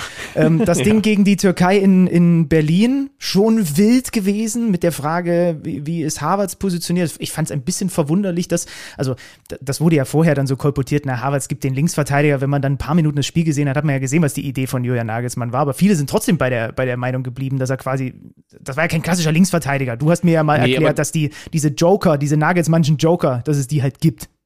Ja, genau, aber äh, genau, und das war er ja auch. Ähm, das ist, also seine, äh, seine Position wurde dann größer gemacht als die von Leroy Sané, der, der dann auch direkt auf leider genau die Art und Weise, wie man es befürchtet, ein Gegentor verschuldet, ja. weil sie eben trotzdem dann keine zusätzliche Absicherung hinter sich haben. Also was ja richtig ist, ist, dass sie natürlich keinen Außenverteidiger mehr hinter sich haben. Das hat man bei dieser Szene, als Sané seinen Gegenspieler hat laufen lassen, deutlich gesehen.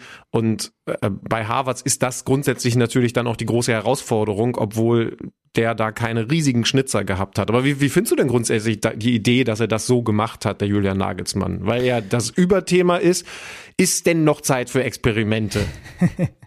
Also sagen wir mal so, seinem Vorgänger haben auch wir das ja immer mal um die Ohren gehauen, aber vor allem haben andere ihm das um die Ohren gehauen, dass da zu viel experimentiert wird. Ich weiß noch, wie ich mit äh, Rudi Völler, gut, der hat auch gerade äh, abseits des Platzes noch ein, zwei andere unnötige Baustellen aufgemacht, aber da gehe ich lieber gar nicht erst drauf ein, äh, gesprochen habe über, ähm, ja, über Experimente, wie viel kann man sich noch erlauben und so. Da ging es noch um Hansi Flick, Jürgen Nagelsmann. Ich meine, die Zeit, die Fenster werden immer weniger. Er hat es ja damit erklärt, dass er einfach so viel Qualität wie möglich auf dem Platz haben möchte. Ne? Das war so eine der, eine der, der Erklärungen. Und sind wir auch ehrlich, es gibt jetzt nicht diesen, diese offenbar für ihn Number One ähm, Variante für diese Position dort. David Raum spielt eine verbesserte Saison in, äh, bei, bei RB Leipzig. Gosens war jetzt gar nicht mit dabei. Es ist schon weiterhin noch so. Wie Glückwunsch, hat Nagel Robin.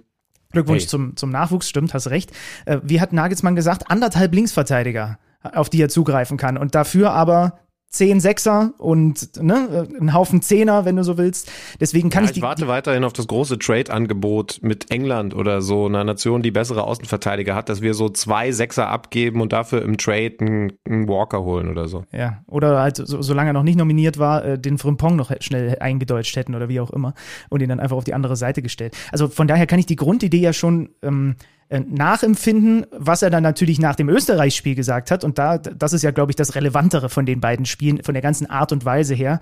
Auch wenn es dann nach dem Aussetzer von Leroy Sané in der zweiten Halbzeit nur noch so halb zu, zu bewerten ist ist ja, dass er vielleicht davon abrücken muss. Dass es vielleicht wieder mehr dieser arbeitenden Bevölkerung, sage ich jetzt mal, auf bestimmten Positionen braucht. Ähm, und also, weil, sind wir ehrlich, du hast es ja auch gesehen. Also dieses Österreich-Spiel war schon auch bis zum Platzverweis wirklich bedenklich. Was hat nicht am meisten gestört? Also ja, das Problem ist eben, man muss ja herausfinden, was genau das Problem ist. Ja, und aber das, das, und das weiß ich nicht. Ich habe da gesessen, ich habe auch danach darüber nachgedacht, wie oft haben wir auch, wenn die Mikros aus waren, darüber diskutiert oder habe ich mit Kollegen darüber diskutiert, dass ich das nicht raffe. Ich raffe nicht, was da passiert. Das ist jetzt der zweite Trainer. Ich bin mittlerweile fast an dem Punkt. Erinnerst du dich noch, als ich gesagt habe, wir haben jetzt den 17. Trainer, der die Bayern-Kabine verloren hat? Vielleicht sollten wir mal nicht über die Trainer, sondern über die Kabine reden. Offensichtlich für mich kriegt diese Mannschaft die Qualität, die für mich weiterhin zweifelsohne da ist. Ja, sie haben auch, es gibt Unwuchten im Kader im Sinne von, auf manchen Positionen gibt es mehr Qualität, auf anderen Positionen ist das vielleicht nicht das absolute Top-Level. Trotzdem ist das eine gut bestückte Nationalmannschaft. Sané, Gnabry, Wirtz, Musiala und wie sie nicht alle heißen, Gündogan, können wir jetzt alle durchgehen meinetwegen. Es muss möglich sein, aus diesem aus diesem aus diesem Spielermaterial was Erfolgreiches rauszumachen. Aber aus irgendeinem Grund ist das offenbar nicht der Fall. Und ich bin, ich bin total ratlos. Also ich checke einfach nicht, warum das Personal auf dem Feld dann auch so spielt, wie es spielt. Denn ja, wir können natürlich jetzt viel reden, da interessiert mich auch dein, dein, interessiert mich auch deine Gedanken. Überfrachtet der Nagelsmann sie vielleicht doch? War, ist das taktisch so die richtige Herangehensweise? Dreierkette, pipapo es gibt dann immer noch Spieler auf dem Feld, die das mit Leben füllen müssen. Und auch wenn vielleicht mal irgendwas nicht hundertprozentig passig ist oder sich nicht hundertprozentig passig anfühlt, der Trainer wurde gerade gewechselt. Es gibt keine Ausreden mehr für diese Mannschaft. Ja, es, es, es ist schon auch etwas, wo ich, wo, wo mir zu wenig die Spieler mit reingenommen werden. Ja, ähm, also ich, ich bin auf jeden Fall auch der Meinung, dass eine Diskussion, ob ein Julian Nagelsmann sie überfordert, in die völlig falsche Richtung geht. Da würden dann wir Medien auch was sehr falsch machen, denn das ist ja, also das ist ja die größtmögliche Entschuldigung für die Spieler, die sich natürlich genau. erstmal an die eigene Nase fassen müssen. Ne, er überfordert sie. Und übrigens, wenn man darüber redet, das war natürlich jetzt ein gefundenes Fressen für die, die Julian Nagelsmann da an den Karren pissen wollten. Macht man das oder fährt man ihn? I don't know. Beides ähm, ist möglich, aber ich weiß nicht, ich glaube, ich glaub, man, man, ne, doch, man pinkelt jemandem an den Karren, doch, das ist richtig. Oder mindestens mal ans Bein. Ähm, denn dieses Ding mit, mit, mit einem Kai Havertz auf der linken Seite ist natürlich ein Experiment, das erstmal auch einen gewissen Mut verlangt, den Julian Nagelsmann bekanntermaßen ja hat. Aber dass das dann gleich zu einer Überforderung führt, das ist ja überhaupt nicht gesagt. Ähm, also, also das, ja. ne, da sind viele, die haben das bei Bayern, du hast es gesagt, schon so erlebt. Da ist es halt nicht Harvard, sondern Davis. Ja, ist nochmal ein anderer Typ und, und hat das viel häufiger gespielt, ist da auch reingewachsen. Aber das das als, als ja, mehr als nur als Frage in den Raum zu stellen, finde ich, ist zumindest mal die falsche Reihenfolge. Denn erst einmal, da bin ich bei dir, musst du die Mannschaft in die Verantwortung ziehen, die, die solche Leistungen bringt. Ich muss dann auch sagen, ganz allen voran Leroy Sané. Das war für mich das Bedenklichste von all dem, was ich in dieser Länderspielpause gesehen habe. Und das für mich Entscheidende und besorgniserregendste ist, dass ich da nicht über 0,5 Sekunden erschubst seinen Gegenspieler wegrede, sondern etwas, was sich angebahnt hat. Er hatte in der ersten Halbzeit, Ende erster Halbzeit schon mal eine Aktion, bei der ich auf dem Sofa sitze und denke, wow, was ist denn mit dem gerade los? Will der sich jetzt gerade eine rote Karte abholen? Der läuft quer über den Platz und tritt dann ja fast zufällig mehr den Ball als den Gegner. Ansonsten ist er da schon vom Platz und kriegt sich offensichtlich vom Puls her dann in der zweiten Halbzeit nicht runter, so dass kurz nach Wiederanpfiff das passiert. Das ist schon krass. Und dann ist es sicherlich gut, dass er sich direkt vor der Mannschaft entschuldigt hat, bei der Mannschaft entschuldigt hat. Ähm, ich glaube, der Rest ist dann weniger dolle zu beurteilen, dass er das auch nochmal in der Öffentlichkeit tut, aber, aber es geht ja um die Mannschaft und, und dann ist es zumindest gut, dass er das getan hat. Wir dürfen nicht vergessen, was bei den Bayern war mit Julian Nagelsmann als Trainer. Also da habe ich wirklich Sorge gehabt, dass, Thema, ja. dass, dass wir in dem Moment und man konnte schon sehr viel zwischen den Zeilen lesen. Ich glaube, man musste es sogar, um die Situation halbwegs zu verstehen als, als Julian Nagelsmann im Anschluss des Spiels dann am Mikro stand bei den, bei den öffentlich-rechtlichen Kollegen. Aber meine Sorge war schon groß, dass man in dem Moment erkannt hat, oh oh, das mit Nagelsmann ist doch schwieriger, als man das vielleicht bedacht hat. Auch wenn wir sogar darüber geredet haben, dass das natürlich ein Problem werden kann. Aber in dem Moment ist es nochmal so richtig Alarmstufe rot gewesen. Und da hilft dann auch ein Sandro Wagner nicht, der, der die Sprache der Spieler spricht. Denn, also, this language ist schwer ist schwer irgendwie zu kommunizieren. Äh, zwei Gedanken noch dazu. Auch mal ein dickes Shoutout an Ralf Rangnick und seine Bundesliga All-Star-Truppe und was der da mit denen macht. Klar, viel ja. RB-Philosophie und einfach jetzt auch schon länger diese Mannschaft in seine Vorstellung reingedrückt. Und wir haben ja auch mit Michael Gregoritsch letzte Saison darüber äh, gesprochen. Da siehst du halt einfach, das ist eine Mannschaft, die, die fühlt sich komplett wohl in dem Korsett, was gerade ist. Alle, alle sind irgendwie stehen hinter der Idee und das ist das, was, wo ich einfach nicht checke, warum das bei der deutschen Nationalmannschaft nicht, nicht läuft. Wir können trotzdem natürlich darüber sprechen. Ähm, auch da, ich bin, ich bin ratlos. Was ist die beste Besetzung für diese, die, diese Doppel-Sechs unter all den Kandidaten, die wir haben? Pascal Groß hat jetzt gar nicht gespielt. Ja? Hast einen Andrich mit dabei gehabt. Goretzka, Gündogan haben jetzt gegen Österreich begonnen. Äh, Kimmich ist auch noch mit in der Verlosung. Was ist die Rani Kedira haben wir auch mal hier immer thematisiert. Wie machen wir es mit der Dreierkette? Haben wir das Personal für eine Dreierkette da hinten? Sollten wir lieber Viererkette spielen? Was ist mit den Verteidigern? Ja, ich glaube, also Dreierkette ist gescheitert. Das ist relativ schnell erledigt. Würde ich auch sagen. Mein, mein Problem ist auch, dass du einen Fußball spielst, wie ihn wie ihn Bayern versucht zu spielen, nur dass Bayern Innenverteidiger hat, die 2 kmh schneller sind im Schnitt. Also die Grundfrage muss ja sein, kannst du dir das mit dem Personal erlauben? Ja, Toni Rüdiger ist nicht langsam, Jonathan Tah ist nicht langsam, aber wenn du das mit so viel Risiko, alleine wenn wir uns diese beiden Joker anschauen, mit so viel Risiko spielst, dann brauchst du eigentlich absolute Geschwindigkeitsmonster da hinten. Das sieht man in Leverkusen, das, ne, da ist Tar der langsamste von denen. Das sieht man bei den Bayern, da wäre ein Tar mit Abstand der langsamste. Also es ist es ist immer noch eine Findung und ich glaube, man muss bei der Dreierkette den ersten, das erste Kreuz setzen. Das ist es, das ist es dann nicht. Ähm, ich, ich glaube, ich würde aktuell immer noch die Variante Kimmich rechts ähm, wählen. Also genauso wie du Nagelsmann zitiert hast, weil so kriegt man die besten Leute auf den Platz. Und mhm. dann kannst du eben mit Gündogan und Goretzka in der Mitte spielen. Aber die Variante jetzt mit Dreierkette, also kann ich mir nur ganz schwer vorstellen, dass wir die nochmal erleben mit Blick aufs Turnier. Denn wenn das hier jetzt, du hast, du hast ja meine Frage eigentlich nicht beantwortet, ne? Fandst du es okay, dass er experimentiert hat, dass er das nochmal versucht hat, hätte er die Lösung werden können? Für mich ist jetzt spätestens dann mit der nächsten äh, ja, dauert ja jetzt ewig lange, ne? Also jetzt kannst du, also jetzt war es vielleicht nochmal so weit, auf klar ist, das nächste Länderspiel kannst du nicht mehr experimentieren. Ja. Da sind wir uns einig. War es jetzt für dich okay, dass er es nochmal gemacht hat oder war es schon Quatsch? Für mich ist es okay, weil er immer noch ein neuer Trainer ist und seine Mannschaft noch nicht so viel beisammen hat, ja. Der kennt ihn natürlich aus, aus, aus Zeiten in Leipzig und München kennt er viele von denen so, aber das, das kann ich schon nachvollziehen, dass das jetzt nochmal irgendwie äh, passiert. Ähm, und ich sag dir noch was, es ist übrigens auch ganz komisch, über all die Dinge, über die wir gerade diskutieren ich glaube trotzdem, dass wir eine gute EM spielen. Ich halte es mit Xabi Alonso. Es, es, ergibt keinen Sinn. Wir hatten ja so einen Stimmungshoch durch diese USA-Reise und jetzt wieder den absoluten Downer durch das, was wir da jetzt erlebt haben, mit vielen, vielen Fragezeichen. Äh, es ist für mich. Plus, plus übrigens, das muss man einmal sagen, in der Startaufstellung gegen Österreich haben die beiden vielversprechendsten nicht gespielt, Würz und Musiala. Genau, die waren gar nicht von Beginn an dabei. Äh, Wirtz wurde dann eingewechselt ich kann mir das nicht vorstellen, dass, es, dass, dass, dass das wieder in einem Debakel endet, wie das in, in, in Katar der Fall gewesen ist. Ganz im Ernst, oder bin, oder bin ich bekloppt, Schüler? Aber da musst du es mir jetzt sagen. Sind, ist diese Mannschaft deutlich schlechter qualitativ, als ich glaube? Ich glaube, dass Deutschland Europameister wird. Also mit mir musst du darüber nicht reden. Ja, okay, gut. Ja, dann, dann sind ja wir da zumindest auf einem Trichter. Weil ich habe natürlich jetzt auch dann schon viel wieder gehört, die es dann wirklich auf die Qualitätsnummer geschoben haben. Und meinetwegen, das kann man auf einzelnen Positionen machen. Aber haben wir nicht hier sogar den Satz gesagt, du musst nicht auf jeder Position Weltklasse sein, sondern die Elf insgesamt muss dann in sich stimmig und Weltklasse sein. Und das kann ja wohl bei diesem Spielermaterial, muss das ja wohl möglich sein. Ja, irgendwie schön. Aber es ist schon so, dass es ein, noch ein langer Weg ist. Und, und das, was es, also ich glaube nicht, dass das, dass die Qualität der Spieler, die Qualität der Mannschaft eine erfolgreiche Europameisterschaft verhindert. Wenn, dann ist es tatsächlich die, diese zwischenmenschliche Ebene, die, die, die Führungsstruktur, die charakterliche Ebene, all das, das Binnenverhältnis äh, zwischen den Spielern mit dem Trainer.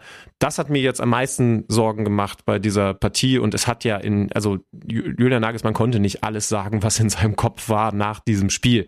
Und das hätte ich ihm wahrscheinlich als, als, als Medienberater auch, auch definitiv verboten, denn dazu ist es dann jetzt auch zu früh für ihn. Aber da war eine Menge los in diesem ja durchaus intelligenten Kopf und entsprechend gespannt bin ich, was in den nächsten Monaten passiert. Aber das große Problem ist eben, du gehst jetzt mit diesen beiden Niederlagen in einige Monate Pause und dann ist das nächste Länderspiel im März und dann muss irgendwie auf, dann ist es, dann sind wir auf der Zielgeraden und dann muss es passen.